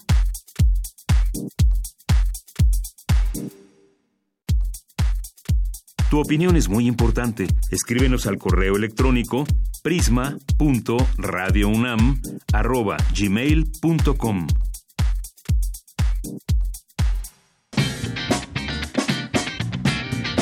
Mañana en la UNAM, ¿qué hacer y a dónde ir? Te recomendamos la función de la cinta Una familia de tantas, que narra la historia de la familia Cataño, a la cual pertenece la adolescente Maru, quien sueña con romper las cadenas que la atan a su conservadora familia. Asiste a la función mañana, sábado 9 de febrero, a las 15 horas, en la Casa del Lago. La entrada general es de 40 pesos. Aún estás a tiempo de visitar la exposición temporal Producir Conservando, Biodiversidad y Comunidades Sostenibles, que muestra cómo en los últimos 25 años, en diversas regiones del sur y sureste del país, se han dado experiencias de revitalización comunitaria a partir de procesos que buscan la reapropiación de territorios e impulso a las economías locales mediante sistemas de producción sustentable. Asiste este fin de semana al Museo de las Ciencias Universum en un horario de 10 a 18 horas. Esta exposición estará disponible hasta el 3 de marzo. Como parte del Festival Internacional de Piano 2019, se llevará a cabo el concierto de la Orquesta Filarmónica de la UNAM, que tendrá como director huésped al músico venezolano Rodolfo Barraes y la participación de la pianista Guadalupe Parrondo. Asiste este sábado 9 de febrero en punto de las 20 horas y el domingo a las 12 del día en la sala Nezahualcóyotl del Centro Cultural Universitario.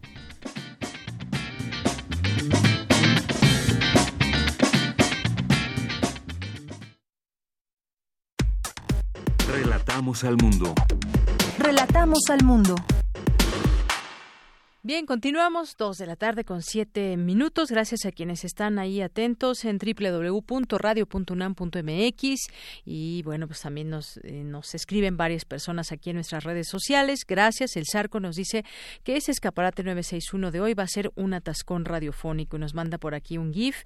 Bueno, muchas gracias por tu comentario, Sarco.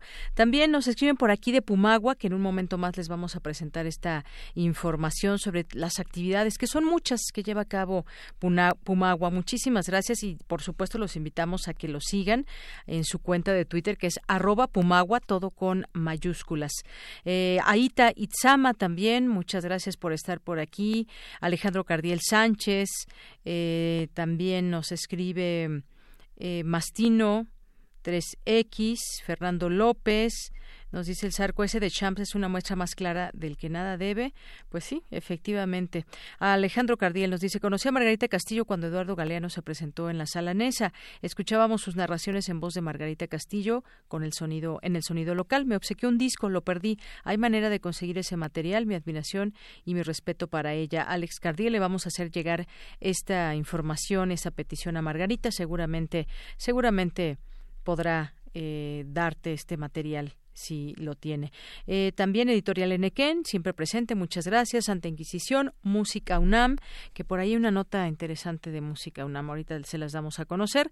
Música UNAM también, muchos, muchos saludos, uno de nuestros eh, seguidores también, eh, Alejandro Cardiel también, al eh, Guerrero, eh, José Luis Sánchez, que nos dice buen fin de semana, todos deseamos que el corrupto líder sindical de Pemex se le comprueben judicialmente todas sus tropelías y su enriquecimiento inmoral y que como sentencia la valiente y ejemplar periodista Ana Lilia eh, la cuerda de la justicia se cierre. Y nos manda aquí un tuit de la periodista Ana Lilia Pérez que dice Romero de Champs, el cerco contra el poderoso líder petrolero se estrecha. Eh, gracias también. Eh, también nos escribe por aquí Diana López, Ana, Ana Crónica, Ignacio Moroni, La Ciencia que Somos, nuestros compañeros, amigos de La Ciencia que Somos, este programa sobre ciencia que se transmite los viernes. Carla Paola Pérez, Sherezade, Manuel, Silvia Vargas, y UNAM, Hugo Delgado, muchas gracias. Voz Andante, Cultura y Recreación y Incudeso AC. Eh, y el ICAT UNAM, también por aquí, Comunidad UNAM, eh, Carol Caro Silva Rey, Leticia Blanco Rubio, eh, Gaby Cervera Barlé, Magdala Guzmán, JL Jos, Ángel Cruz también, siempre aquí presente con nosotros, Francisco JPR, eh, que bueno pues es fíjense uno de los ganadores de la para la orquesta sinfónica del Instituto Politécnico Nacional. Bueno si alguien más interesa pues aquí estamos presentes. Mar Heaven también muchas gracias. Alex Foxtrock, también muchos saludos, HC y bueno, todas las personas que se unan por aquí, estamos atentos leyéndolos. Bueno, vamos a continuar, vamos con Cindy Pérez Ramírez, en el Colegio Nacional se realiza el seminario El Derecho y la Salud Mental. Deyanira, ¿cómo estás? Me da mucho gusto saludarte a ti y a todo el auditorio de Prisma RU. Ante los inmensos retos que representa el respeto de los derechos humanos y la inclusión de las personas con discapacidad psicosocial y mental en nuestro país, se realizó el seminario El Derecho y la Salud Mental, en donde José Ramón Cosío, ministro en retiro de la Suprema Corte de Justicia de la Nación, puso sobre la mesa el tema de la interdicción y la inimputabilidad. ¿Cómo refleja hoy el derecho eh, las discapacidades psicosociales? Creo que este es el problema central.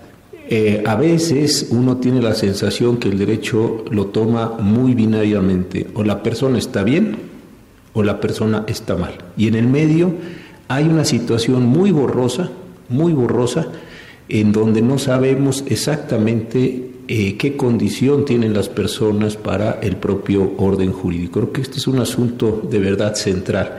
Hay personas que están para estos efectos del derecho mal y otras personas están bien. Pero toda la gradación que está en medio, esa, esa no, el derecho la recoge muy mal.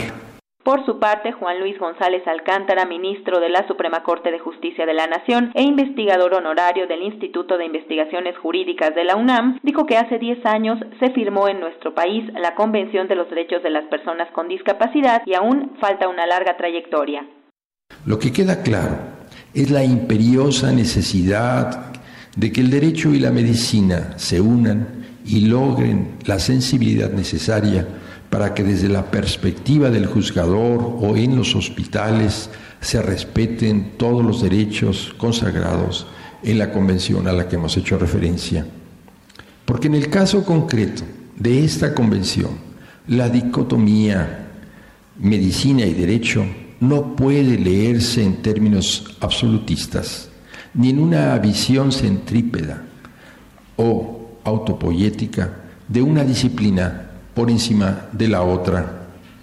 Por el contrario, tanto el juzgador requiere de un mayor entendimiento de los problemas relacionados con la salud mental, como los requiere el médico de un acercamiento a profundidad de nuestro orden jurídico nacional e internacional.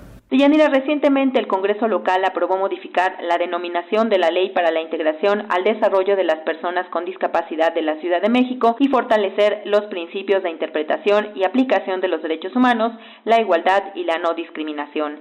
Actualmente en la capital del país residen 481 mil personas con algún tipo de discapacidad, muchas de ellas viven en condiciones de desventaja. Esta es la información que tenemos. Muy buenas tardes. Muchas gracias, Cindy Pérez Ramírez. Vamos ahora con Daniel Olivares. Pumagua cumple eh, muchos propósitos y muchos objetivos. Se hace muchas actividades. Hace este año cumplirá 11 años de estar operando y mi compañero Daniel Olivares nos dice de qué se trata Pumagua, que desde aquí les mandamos un saludo a todas las personas que trabajan en este programa. Adelante.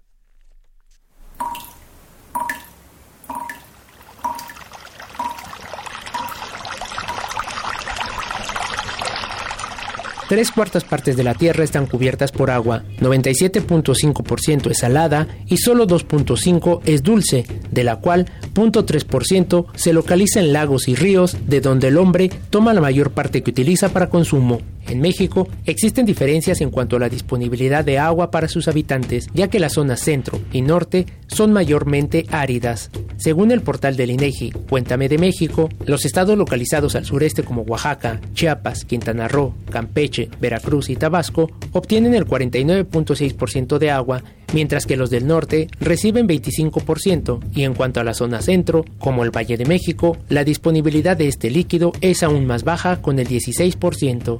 A lo largo de las últimas décadas, la disponibilidad del agua ha disminuido de manera significativa en nuestro país. En 1910 era de 31 mil metros cúbicos por habitante al año. Para 1970 se ubicó por debajo de los 10 mil metros cúbicos y en 2010 disminuyó a 4.230 metros cúbicos anuales por cada mexicano. Una de las causas en esta disminución del acceso al agua es el crecimiento de la población. La encuesta nacional de hogares 2016 del Instituto Nacional de Geografía y Estadística estadística INEGI arrojó que de los 32.925.270 hogares, en 22.428.142, es decir, 68%, se cuenta con dotación diaria de agua, mientras que el 25% la reciben cada tercer día, una vez por semana o de vez en cuando, por lo cual deben conseguirla en otros lugares, acarreándola de alguna vivienda cercana, de una llave pública, de pozos, ríos, lagos o lagunas y en algunos casos la obtienen mediante pipas pagando por este servicio.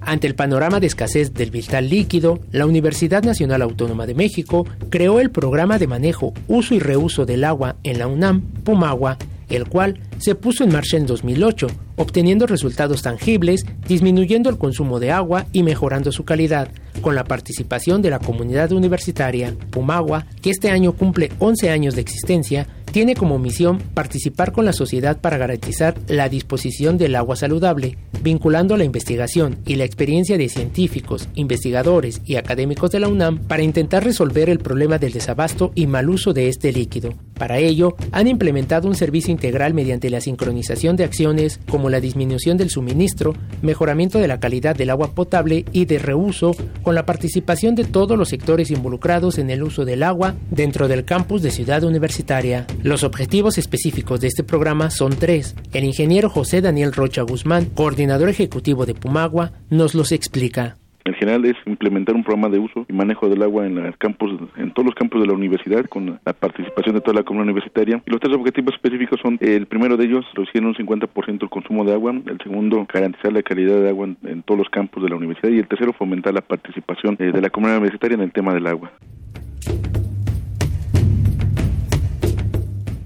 Este programa ha creado acciones prioritarias para la conservación del agua, como implementación de un sistema de medición y monitoreo que permite saber el consumo real en los edificios de Ciudad Universitaria y la detección oportuna de fugas de agua. Hemos eh, instrumentado un tema de medición en tiempo real, es decir, actualmente en seguro el 90% de todos los edificios tienen un equipo de medición que registra cuánta agua está suministrando o consumiendo dentro de cada edificio. Esta medición pues se transmite en vía radiofrecuencia a diversos este, receptores y finalmente la recibimos aquí en la Torre de Ingeniería, donde estamos ubicados físicamente en Pumagua, y podemos visualizar cuánta agua consume cada edificio, detectar a distancia si una dependencia de un edificio tiene fugas. Por otro lado, también tenemos un sistema que monitorea en tiempo real la calidad de agua que se suministra en la red. Este sistema nos permite detectar cuando hay una baja de cloro, cuando hay una baja en el nivel de, de pH en el agua, bueno, varios parámetros que estamos nosotros monitoreando en tiempo real. Además, se ha logrado disminuir significativamente la contaminación por envases PET al contar con agua de óptima calidad para consumo en los cerca de 100 bebederos distribuidos a lo largo del campus universitario, reduciendo el consumo de agua embotellada y protegiendo la salud de los usuarios. Otra de las acciones de Pumagua es realizar el riego de las áreas verdes con agua de reuso de calidad adecuada, disminuyendo los costos de mantenimiento de áreas verdes y promoviendo la conservación de la biodiversidad, al contar con vegetación nativa que no requiere riego. Actualmente, en este programa de manejo, uso y reuso del agua participan diversas dependencias universitarias, como los institutos de Ingeniería y Ecología, la Facultad de Medicina y el Laboratorio Nacional de Ciencias de la Sustentabilidad. Hoy en día, se pretende extender este proyecto a las facultades de estudio superior, las preparatorias y CCHs, así como a organizaciones, instituciones, empresas, municipios, ciudades y entidades externos a la UNAM.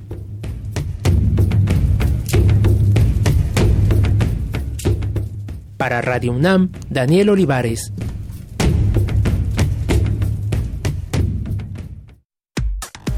Relatamos al mundo. Relatamos al mundo. Porque tu opinión es importante, síguenos en nuestras redes sociales, en Facebook como Prisma RU y en Twitter como arroba PrismaRU.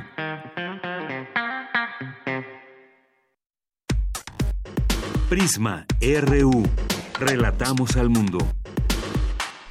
Continuamos dos de la tarde con 20 minutos. Pues bueno, ahí algunas de las acciones eh, prioritarias para la conservación de agua que lleva a cabo este programa de Punagua, Pumagua, detección de fugas, cómo disminuyen la contaminación por envases PET, estos bebederos que hay, el riego de, de las áreas verdes también con agua tratada. Y bueno, pues pueden meterse a su página también, www.pumagua.unam.mx, porque ahí pueden observar, pueden leer eh, todo lo que refiere a este programa, los ejes de acción las dependencias activas. Pumagua no, solo, no solamente trabaja, como ya escuchábamos en la nota de mi compañero Daniel Olivares, en, dentro de la UNAM, sino también al exterior de la UNAM. Tienen publicaciones y tienen sitios de interés, todo, todo a favor de que podamos reutilizar y utilizar de la mejor manera el agua. Así que, pues bueno, los invitamos a que sean parte también de este programa o que lo conozcan que lo conozcan. Agua saludable, acción de todos, es el lema de Pumagua. Bien, pues vamos a continuar. Ya está en la línea telefónica y le agradezco mucho, nos toma esta llamada, la doctora Fuensanta Aroca, que es investigadora del Instituto de Matemáticas de la UNAM. ¿Qué tal, doctora? Bienvenida a este espacio. Muy buenas tardes. Muy buenas tardes. Muchas gracias por invitarme. Doctora, pues el próximo lunes es el Día Internacional de la Mujer y la Niña en la Ciencia y es un tema que nos interesa, por supuesto, seguir eh, siempre conversando porque pues hay, hay actividades y hay es un buen momento para replantear también el papel de la mujer en la ciencia, que pues la ciencia está en todas partes. Cuéntenos de estas actividades. Pues en el Instituto de Matemáticas vamos a hacer dos jornadas, una en en Ciudad Universitaria, donde va a haber tres pláticas de investigadoras a nivel de licenciatura en la mañana. Y en Cuernavaca vamos a tener dos pláticas de investigadoras eh, a nivel preparatoria. Van a venir chicas de preparatoria también a escucharlas y también está abierto para el público en general.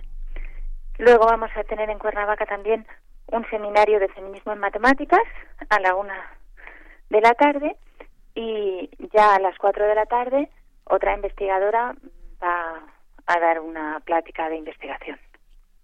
Así es. Bueno, estas son algunas de las actividades que se tendrán con este motivo del Día Internacional de la Mujer y la Niña en la Ciencia. Yo decía también, doctora, que para eh, que hay que meternos a este tema y conocer, saber la importancia de que las mujeres participen en las áreas científicas que sin duda son, son parte de nuestra vida cotidiana. Platíquenos un poco de esta incursión, porque es importante de que, porque es importante que desde la niñez, desde pequeñas, las niñas se puedan interesar en estos temas. Creo que eh, estas actividades le dan pie a que puedan acercarse, sus primeros acercamientos quizás a la ciencia, muchas otras que ya incursionan en ella, pero también desde, pues desde la infancia conocer de estos temas. Sí, desde la infancia mm, no está muy claro cómo se le da la sensación a las niñas de que la ciencia es algo de niños. Sí. Y, y, de que ellas lo hacen peor que ellos. Hay datos clarísimos en las que niñas teniendo mejores notas que los niños, de todas formas se les pregunta y ellas están convencidas de que el niño lo hace mejor que ellas. Entonces, desde muy pequeñas ya a las mujeres se nos empieza a pasar el mensaje de que no somos capaces de hacer matemáticas. Y ya pues después de las matemáticas pues vienen todas las ciencias. Si uno no puede hacer matemáticas, no puede hacer ninguna ciencia. Entonces, pues sí que hay un interés mundial en cambiarlo. El Día Internacional de la Niña y la Mujer en la Ciencia está declarado por la ONU. No es algo que ocurra en México, es algo que ocurre en el mundo entero. Que las niñas sienten que a ellas hacen peor las cosas científicas que los niños, cuando no es cierto.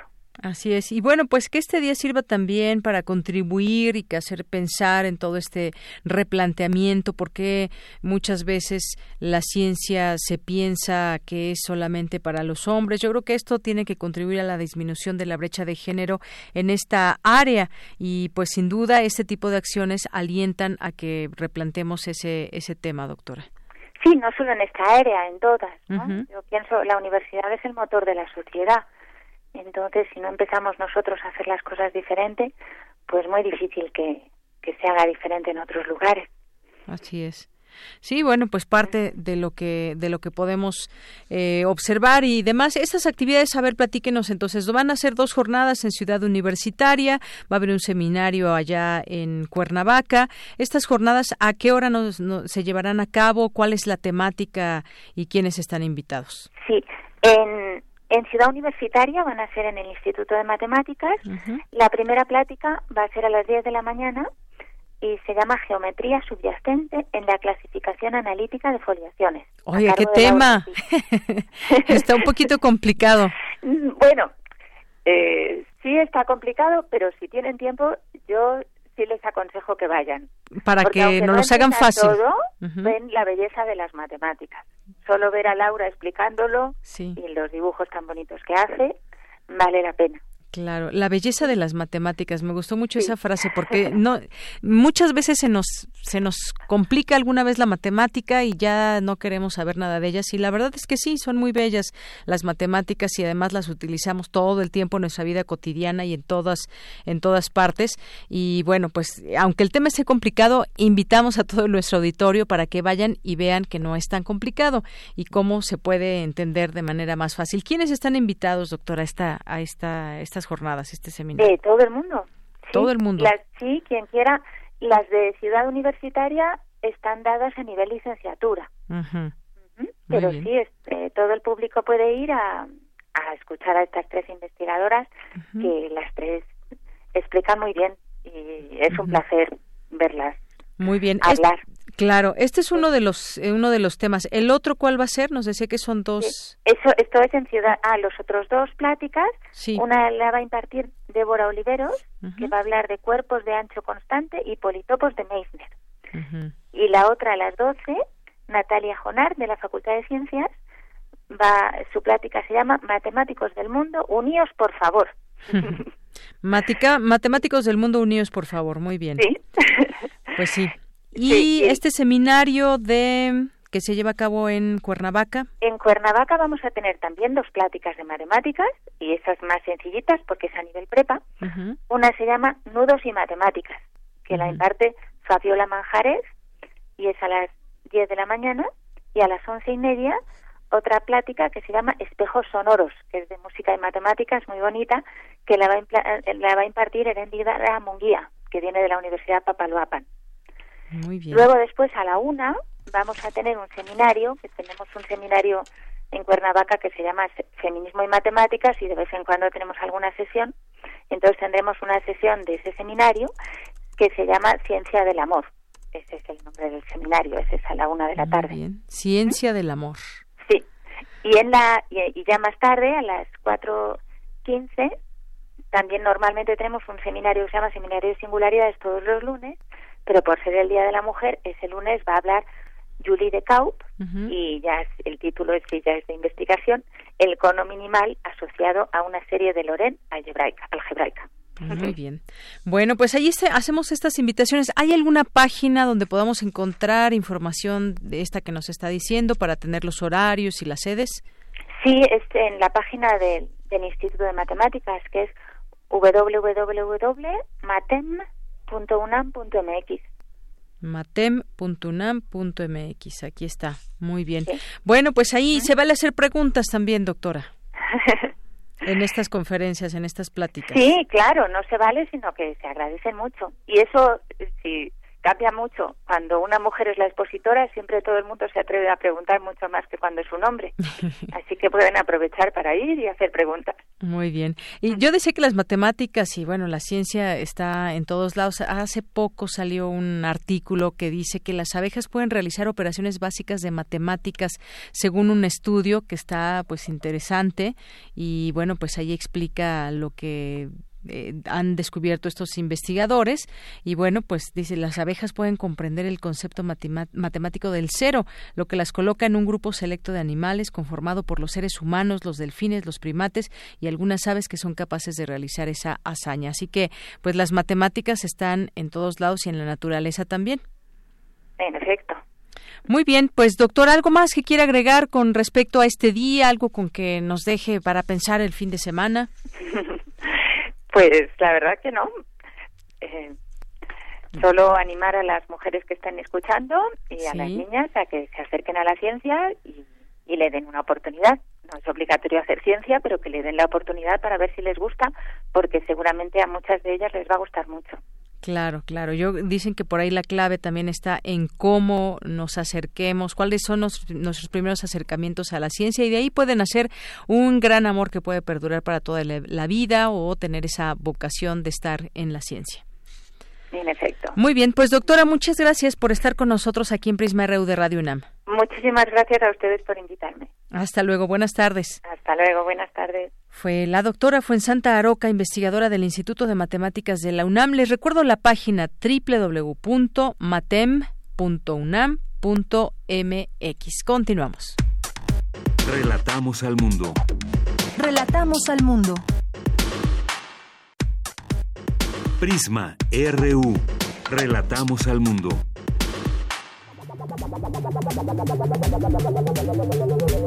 El refractario, RU.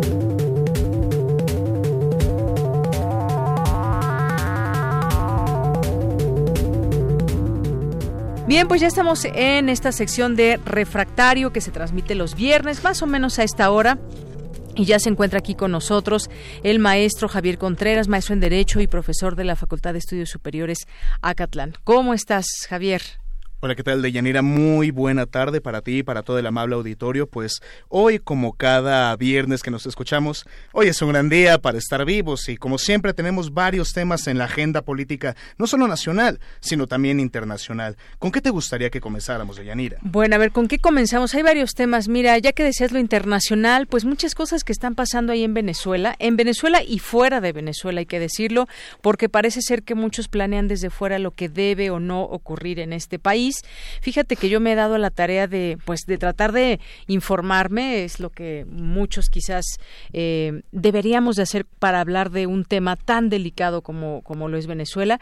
Y me encontré, me encontré por ahí en la red, en, la red social de Twitter, eh, pues muchas personas entre periodistas, extranjeros y venezolanos que nos muestran las calles de Caracas, las calles de otras ciudades y bueno, decían no hay una crisis humanitaria. Estamos sí en un problema metidos todos, pero muestran las calles, muestran el metro, muestran cómo la gente va a trabajar a sus lugares. De pronto, con esta información que tenemos que nos bombardea, pensaríamos que Venezuela está en un caos todo el país y no es de esta manera. Por supuesto que hay un grave problema y lo tienen que solucionar. Pues, ¿qué más quisiéramos que internamente que esas fuerzas externas no intervinieran? Pero bueno, desafortunadamente así está pasando. Efectivamente, Deyanira, eh, versiones tenemos muchas. Efectivamente, la realidad es una cuestión también de interpretación para construir una especie de verdad. Es cierto, Claro que existe una crisis, sobre todo de tipo política allá en la República Bolivariana de Venezuela, pero tendríamos que considerar también a qué nivel llega esto que llaman crisis humanitaria. Yo también he visto estos videos, y claro, ¿en qué otra red social? Si no es esa verdad. Eh, He visto estos videos también, habría que comprobar del todo la veracidad de los mismos, sin embargo, lo he discutido más de una ocasión con los alumnos en el aula, justamente en la materia de Derecho Internacional, qué tan complicada es esta situación de una llamada crisis humanitaria. Estamos en presencia cuando menos de tres posturas diferentes a nivel internacional que estudian, analizan el tema venezolano. Primero, el Grupo de Lima, del cual México sigue formando parte, pero pues nosotros ya no suscribimos sus comunicados, sus decisiones, ni apoyamos la postura internacional que muestra este conjunto de países. Ellos simplemente hablaban de la abolición del gobierno de Maduro y pues bueno, que pasara lo que tuviese que pasar, ¿no? Posterior a ello surge este grupo de contacto internacional por parte de la Unión Europea, encabezado pues por España, Francia, Alemania, Italia y compañía, donde comienzan a pugnar porque se celebren elecciones y entre ayuda internacional. Y ahí empieza el tema de esta llamada crisis eh, de derecho internacional humanitario. Y finalmente el mecanismo que promovió, promovió México allá en Uruguay, el mecanismo de Montevideo, que pues habla de cuatro pasos para una salida, no le podríamos llamar pactada, pero sí una eh, aplicación diplomática para buscar la mejor solución a la controversia en ese pueblo venezolano. No creo que la postura de México se trate de una postura aislacionista o que le margine de la política internacional, pero me parece que sería importante que el canciller Marcelo Ebrard tome una postura un poco más tal vez agresiva para promover, se escuchará raro, pero agresiva para promover este enfoque de neutralidad y que se pueda entrar a una negociación plena con los agentes que piden las elecciones democráticas. Ojo, creo que es importante hablar desde un perfil de izquierdas, que no se trata de apoyar un gobierno que tenga vicios de dictadura. Claro que es importantísimo restablecer el Estado de Derecho y el enfoque democrático y todas las libertades en ese Estado, pero de eso a confundirlo con una crisis humanitaria me parece que es un salto muy arriesgado. Habríamos de darnos una vuelta ya a Caracas uno de estos días, pero temo que todavía no me depositan, entonces no me puedo comprar el boleto de avión. Así es. Bueno, pues mira, varias cosas que están sucediendo en ese tema, que todavía no hay un desenlace y que habremos de estar muy enterados de todo esto, porque pues eh, yo creo que se deja ese antecedente de lo que sucede en la región. En este caso está pasando en Venezuela y es importante también ver, pues muchos, el, perfil también de países en Latinoamérica que se están uniendo y a esta, a este llamado, a este reconocimiento de Juan Guaidó desde un primer momento, ¿no? Entonces, pues bueno, habremos de seguir el tema muy interesante y aquí, pues tratamos de ver las, los distintos enfoques, ¿no? Porque sabemos quién puede estar a favor del gobierno democrático de Maduro, porque ahí se, hubo elecciones y pues pues no hay otra forma de llamarlo más que democrático. Otros, los que están en contra, dicen, bueno, no fue democrática la elección, fue un fraude y entonces, bueno, vamos a llevar a, Guaidó, pero pues están prácticamente imponiéndolo. Entonces, ahí no hay ese contrapeso. me gustaría dejar algo igual y para la cosquilla. ¿No fueron las mismas elecciones? Es decir, eligieron al presidente y eligieron a la Asamblea Nacional de ese país con el mismo mecanismo democrático, porque uno es más legítimo que el otro. Y la segunda, ¿Quién ha calificado en específico el tema de legitimidad? ¿Por qué? Y sobre todo de mayoría de votos. Una cosa es la cantidad de votos que obtuvo este señor, el presidente Nicolás Maduro, y este otro señor, eh, Guaidó como representante en la Asamblea Nacional, creo que hay que comparar ganarte un distrito en tu país, que por supuesto que es loable y es importantísimo, a ganar unas elecciones presidenciales. Creo que hay ciertos niveles de diferencia. Bueno, seguiremos en el tema. Otro de nuestros temas de hoy, Ayotzinapa, la creación de esta Fiscalía Especial. Se tiene que saber, quisiéramos todos saber cuál fue la realidad, lo que sucedió con los estudiantes de Guerrero. Me parece que se trata de un tema que no podemos abandonar en la realidad mexicana. Platicábamos la semana pasada justamente acerca de eh, los avances en la implementación de este mecanismo de seguimiento de personas desaparecidas, pero en específico el caso Ayotzinapa es un caso paradigmático, no solamente en el tema de desaparición forzada, sino para todo el tema de derechos humanos en México e incluso podríamos hablar de una política interamericana para derechos humanos. Tenemos ejemplos suficientes de la Corte Interamericana de Derechos Humanos por parte de sus sentencias hablando acerca de lo grave que es el delito de desaparición forzada y que eso a la vez se vincula pues con el tema de la participación de Fuerzas Armadas en tareas de seguridad pública, pero no me voy a abocar a eso, sino a la creación de esta Fiscalía General. Cuando llega Hertz Manero ya como nuevo fiscal, tienen una junta ayer con la Subsecretaría de Derechos Humanos, encabezada por Alejandro Encinas, para buscar crear esta fiscalía especializada como parte de los esfuerzos concentrados de la Administración Pública Federal para darle una respuesta a los familiares de los desaparecidos, para poder impulsar el mecanismo de la llamada Comisión de la Verdad, que ojo, recordemos que se trata de un decreto presidencial, ya no es solamente una carta de buenas intenciones, ya no es solamente una declaración a medios de le vamos a echar ganas, no, hay un documento ya firmado por el presidente de la República, avalado por este fiscal general, donde dice vamos a buscar crear un nuevo mecanismo y una institución completa, una fiscalía especializada que se aboque a resolver este caso, porque sabemos toda la destrucción que dejó detrás de sí la vieja Procuraduría General pruebas eh, viciadas, eh, evidencias movidas, el papel de Tomás Herón y otras cuantas personas pues de dudosa honra profesional que estuvieron manipulando lo que ocurría con ese caso. Creo que se trata de un buen aliento para este caso un buen aliento para este caso y bueno pues ya lo habremos de seguir comentando porque pues las líneas de investigación son complicadas son largas y bueno pues ahí nos mantenemos. Y por último pues lo que está sucediendo en Michoacán con la CENTE la coordinadora nacional de trabajadores de la educación ya el presidente dice bueno pues ya interpuso una demanda o denuncia ante la Comisión Nacional de Derechos Humanos ya había un acuerdo ya se solucionaron sus demandas sin embargo siguen ahí muchos de ellos. Efectivamente, Deyanira. Como hemos visto evolucionar el fenómeno, pues tenemos a estos eh, compañeros de la CENTA, estas personas del magisterio que representan una de las secciones del sindicato en su conjunto, que estuvieron ocupando parte de las vías férreas. Ocurrió esta controversia entre el secretario de Comunicaciones y Transportes, el ingeniero Jiménez Espriu, viejo conocido de la Universidad Nacional, y el eh, gobernador de Michoacán, ¿no? Silvano Aureoles. Hasta metió el PRD su cuchara diciendo que se trataba de un intento por desprestigiar a, a una de las pocas figuras políticas de relevancia que les quedan, ¿no? Pero Pero que apoyó al PRI en su momento, ¿no? Ah, bueno, claro. Estuvieron las pues, elecciones. Entonces ya no me queda claro si, bueno, sí llegó por el PRD, pero ya atiende a los intereses del PRI, bueno, ya y me hice Sí, efectivamente. Bueno, yo supongo que pueden eh, establecer alianzas con quien mejor les convenga y pues si Silvano, el gobernador, se siente bien eh, ahora reclamando a un nuevo gobierno una obligación que a él le correspondía legítimamente, pues bueno, me ha parecido un buen gesto por parte del gobierno federal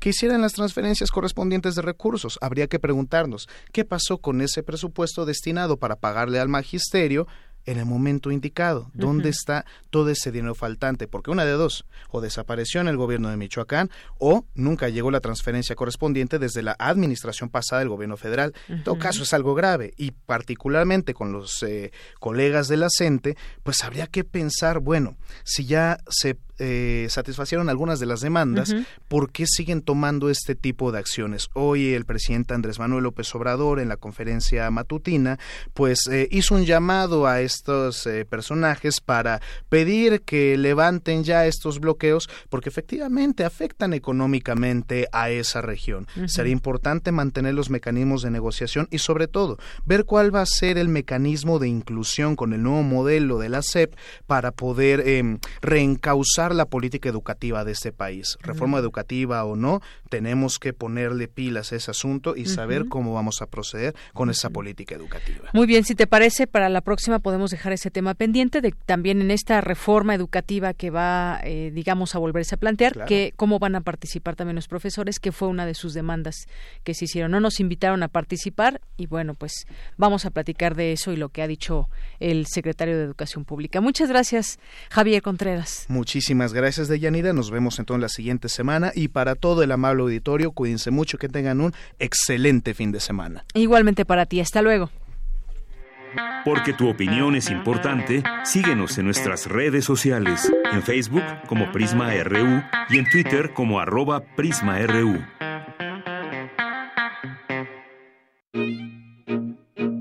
Melomanía RU.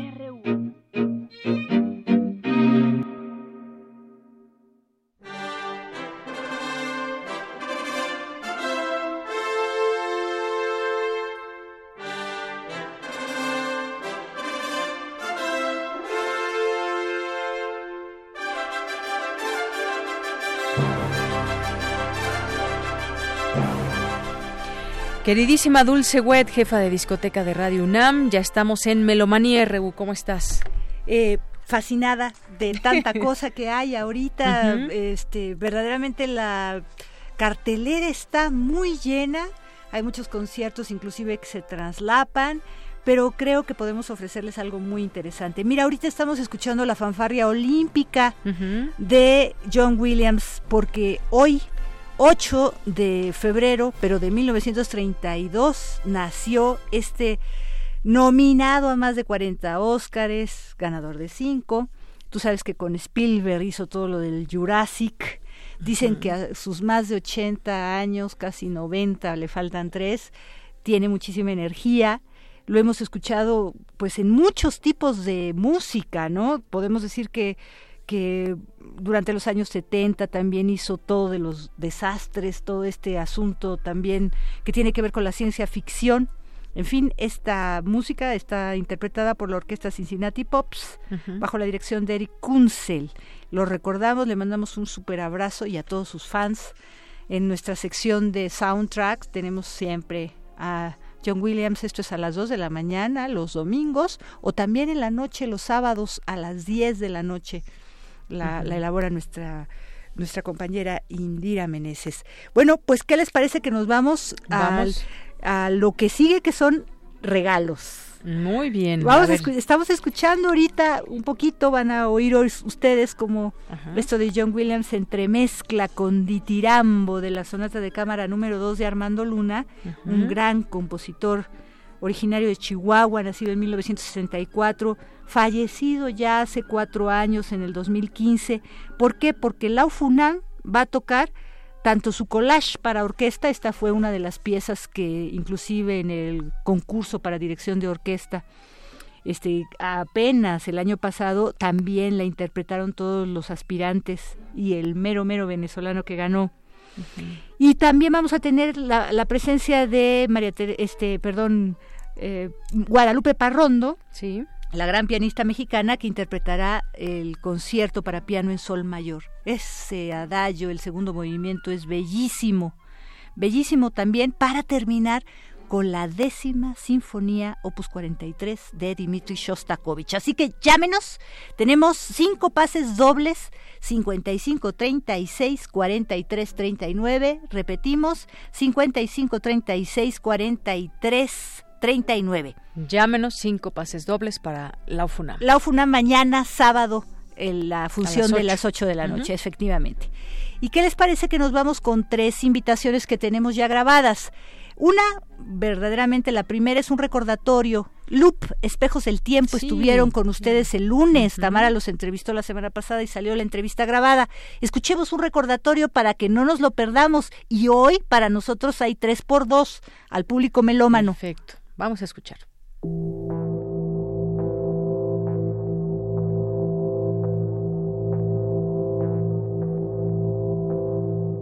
Hola amigos de Melomanía, soy Héctor Cruz, diseñador multimedia de Loop Espejos del Tiempo Hola amigos melómanos, muy buenas tardes. Yo soy Camilo Beristain, diseñador sonoro de la obra Loop Espejos del Tiempo. Y los queremos invitar al ratito, ya va a ser el estreno. Estamos muy contentos porque el lunes estuvimos con Tamara compartiendo la experiencia. Les quiero decir que esto que suena detrás es una probadita del ambiente sonoro que van a escuchar al rato en la titería a las 5 de la tarde Loop es un evento multidisciplinario donde involucra la danza, multimedia, hay siete actores, bailarines en escena, eh, son tres espacios multimedia que se repiten tres veces, el público entra al espacio, lo vive, es un espectáculo inmersivo. La sonoridad se modifica en tiempo real con sensores que miden la actividad cerebral. Digamos que es un chapuzón a la mente de siete personajes que están interactuando entre ellos, donde tratamos de recuperar el público, el público para la danza, a través de la reflexión, a través de la danza y a través de esta pieza de artes escénicas completamente en vivo.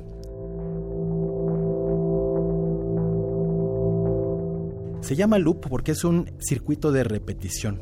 lo repetimos tres veces y tres veces el espectador se va a transitar en el espacio para que cada quien al final construya su propia versión de la obra. Es un espacio donde que lo creamos a partir de la poética de Milrad Pavich y de las reflexiones contemporáneas del filósofo surcoreano Byung-Chul Han.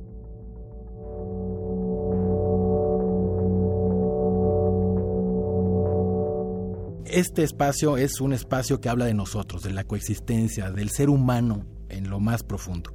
Y todo esto dentro de un espacio inmersivo, donde la multimedia, la sonoridad, el video, todo converge en un espacio, en un tiempo, y queremos que ustedes nos acompañen y que vivan esta experiencia.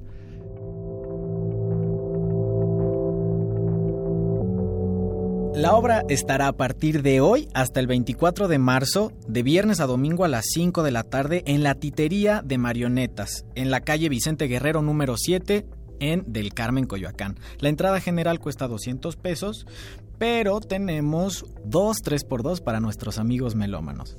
Y también 3x2 toda la temporada para maestros y estudiantes. Vengan, van a ser bienvenidos.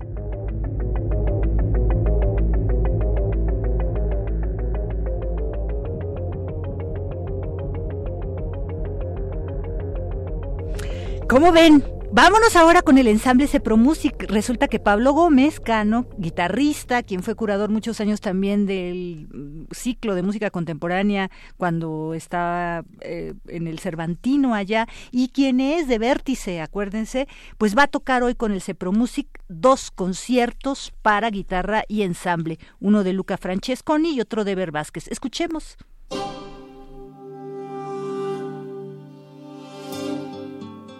Buenas tardes, amigos de Prisma RU. Mi nombre es Pablo Gómez y quiero invitarlos a un gran concierto dentro de tres horas, este mismo día, en la sala Manuel M. Ponce del Palacio de Bellas Artes. Tengo el privilegio de tocar con el ensamble Cepro Music.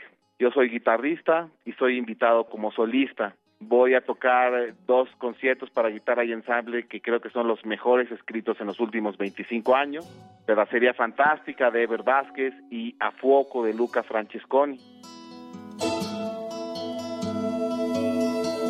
La primera obra es eh, la guitarra entendida como instrumento de percusión llevado a su última expresión, combinado con el ensamble. La pieza de Francesconi es un tour de force al estilo John McLaughlin, la parte de la guitarra, pero orquestado a la italiana con muchísimos timbres, eh, fuerza, un concierto muy importante.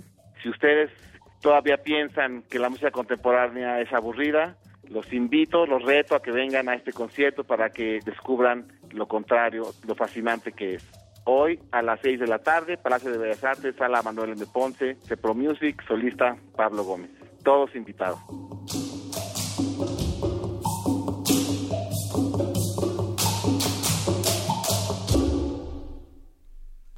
Bueno, pues ahora también vamos con otra invitación, El Pozo, la Flauta y los Tres Cuervos. Tenemos invitación de una de las titiriteras, es teatro de de Títeres de Sombra, que es muy interesante. Mañana estamos en, eh, están en la gruta del Centro Cultural Helénico. Urtext Digital Records es la productora de esta obra de teatro de títeres. Y tenemos cuatro pases dobles para mañana sábado a las 13 horas. Comuníquese mientras escucha la invitación que nos hacen dos, Carmen Solís y su hermana también, este, la invitación que nos hacen a esta puesta en escena, que tiene música en vivo, un quinteto de alientos 55 36 43 39.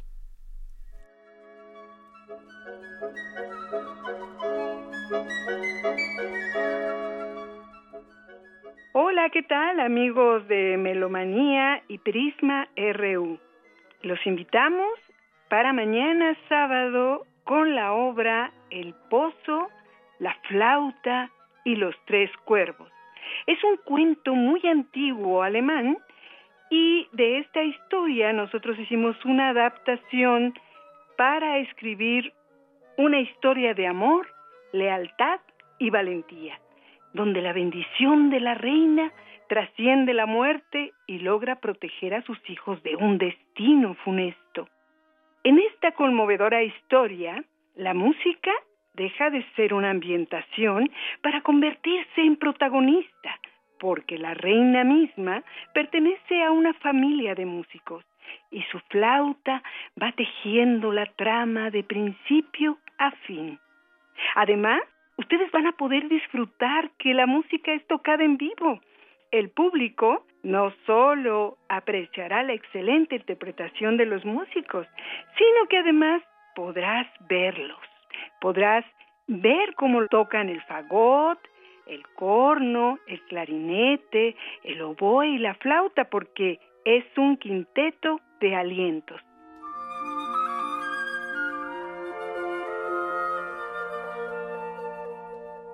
Todo esto va a ser un deleite para los oídos y además un deleite para la vista porque seguramente conoces algunas técnicas de títeres como son los títeres de guante, las marionetas que son los títeres de hilos y otros tipos de títeres como los títeres de juguete. Pero este espectáculo fue montado para realizarse con la obra de títeres de sombra. ¿Por qué de sombra? Nos parece que las sombras son mágicas, nos remiten a la noche, nos remiten al sueño, al misterio.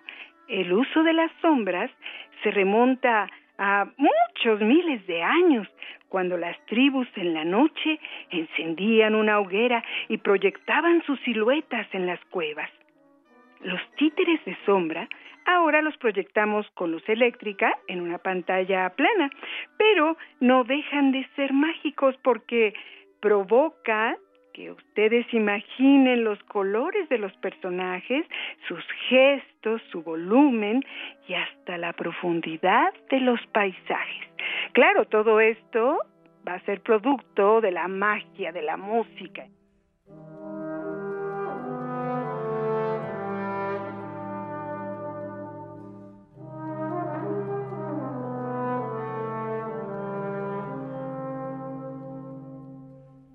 Los esperamos mañana sábado. Tenemos cuatro cortesías dobles.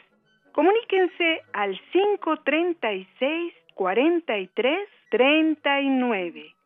El pozo, la flauta y los tres cuervos es una bellísima historia de amor, lealtad y valentía.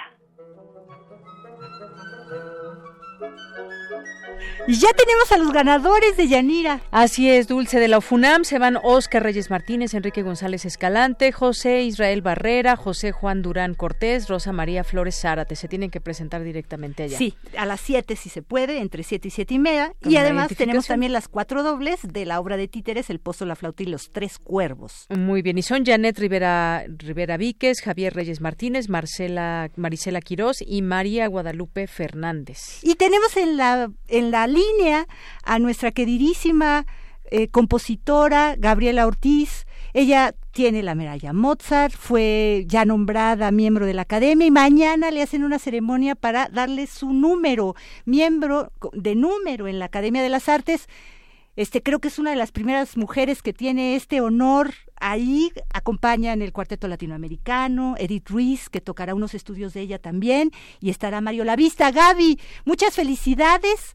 Qué bueno que estás con nosotros. Gracias. Invítanos, cuéntanos qué va a pasar mañana. Bueno, pues muchas gracias, este Dulce, por esta esta invitación. Pues nada, mañana es el acto de recepción que realiza la Academia de Artes en donde yo ya ingreso como académica de número y para esta recepción eh, va a haber un, discurso, un discurso que he elaborado previamente, eh, lo voy a leer y después de este discurso la bienvenida será a cargo del maestro Mario Lavista.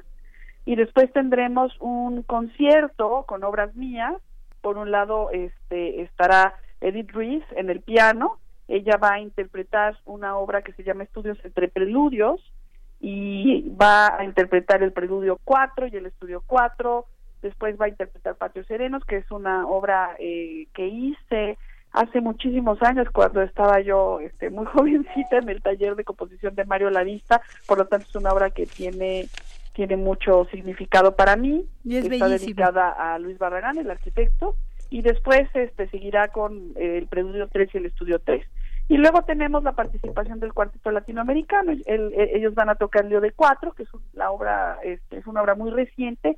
Es un pequeño cuarteto muy pequeñito que escribí eh, para que el cuarteto latinoamericano celebrara sus 35 años de trayectoria en el Palacio de Bellas Artes y después tocarán La Calaca, que es el cuarto movimiento de una obra mía que se llama Altar de Muertos, una obra que fue comisionada por el Cuarteto Cronos, que se ha tocado muchísimo y que afortunadamente tuve el privilegio de que fuera el Cuarteto Latinoamericano quien grabara mi primer disco monográfico con obras mías y una de estas obras fue justamente Altar de Muertos pues maravilloso. Me imagino que has de estar mucho, muy emocionada y también, pues, yo creo que también distintas colegas, este, bueno, músicos, estamos contentas de que una mujer ingrese porque pues también va a significar eh, que esté en juego la mirada femenina ante tantas cosas, ¿no? Dentro de, además de la participación artística. No sé si quieras decir algo más. La hora sabemos que es a las 5 de la tarde,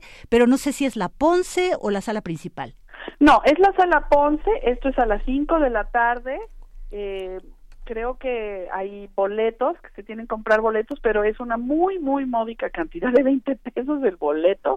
Este, así que bueno, pues eh, eh, para mí sería un gran honor pues compartir esto, esto, este evento con, con ustedes, con los que quieran eh, y puedan venir y nos quieran acompañar. Y nada, estoy realmente muy, muy contenta de que finalmente pudimos hacer este, esta, este acto de recepción. Para mí es muy importante eh, es un reconocimiento de otros colegas, no solamente del mundo de la música, sino del mundo del arte, porque la academia se conforma no solamente del área de la música, sino también esta historia del arte, está el área de, pintura, esta arquitectura. Entonces, para mí es, realmente un gran reconocimiento a mi trabajo y a mi esfuerzo el hecho de que, de que otros artistas, otros colegas, este, me den esta bienvenida y, y me hayan invitado a formar parte de este cuerpo colegiado. Maravilloso. Gaby, muchísimas felicidades, te mandamos un abrazo grande y esperamos estar contigo mañana. Nos vemos mañana y nuevamente te felicitamos y nuevamente agradecemos muchísimo esta entrevista y esta breve invitación que nos das. Hasta la próxima. Hasta la próxima, muchísimas gracias. Hasta luego y bueno, ya nos, despedimos, Dulce. Rápidamente, en una visita de trabajo por Mérida, el rector Enrique Graue afirmó que la autonomía universitaria ha sido fundamental para que la UNAM haya podido adecuarse y responder en diferentes momentos a los requerimientos del país. La autonomía universitaria, recalcó, fue una conquista de los universitarios y no vamos a renunciar a ella. Con esto nos despedimos. Gracias. Nos estamos yendo con música de Eugenio Toussaint porque un día como hoy este, se cumple su octavo aniversario luctuoso. Él falleció en el 2011 en la Ciudad de México. Sabemos que fue el fundador de SACB junto con toda su familia, gran pianista que se desenvolvía tanto en la música popular como en el jazz, como en la clásica. Muchas gracias por todo. Hasta, hasta el próximo viernes. Adiós, hasta el próximo viernes.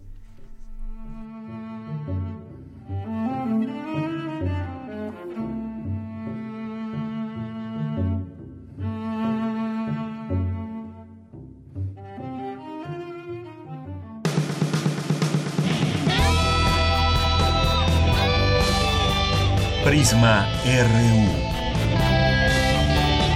Relatamos al mundo.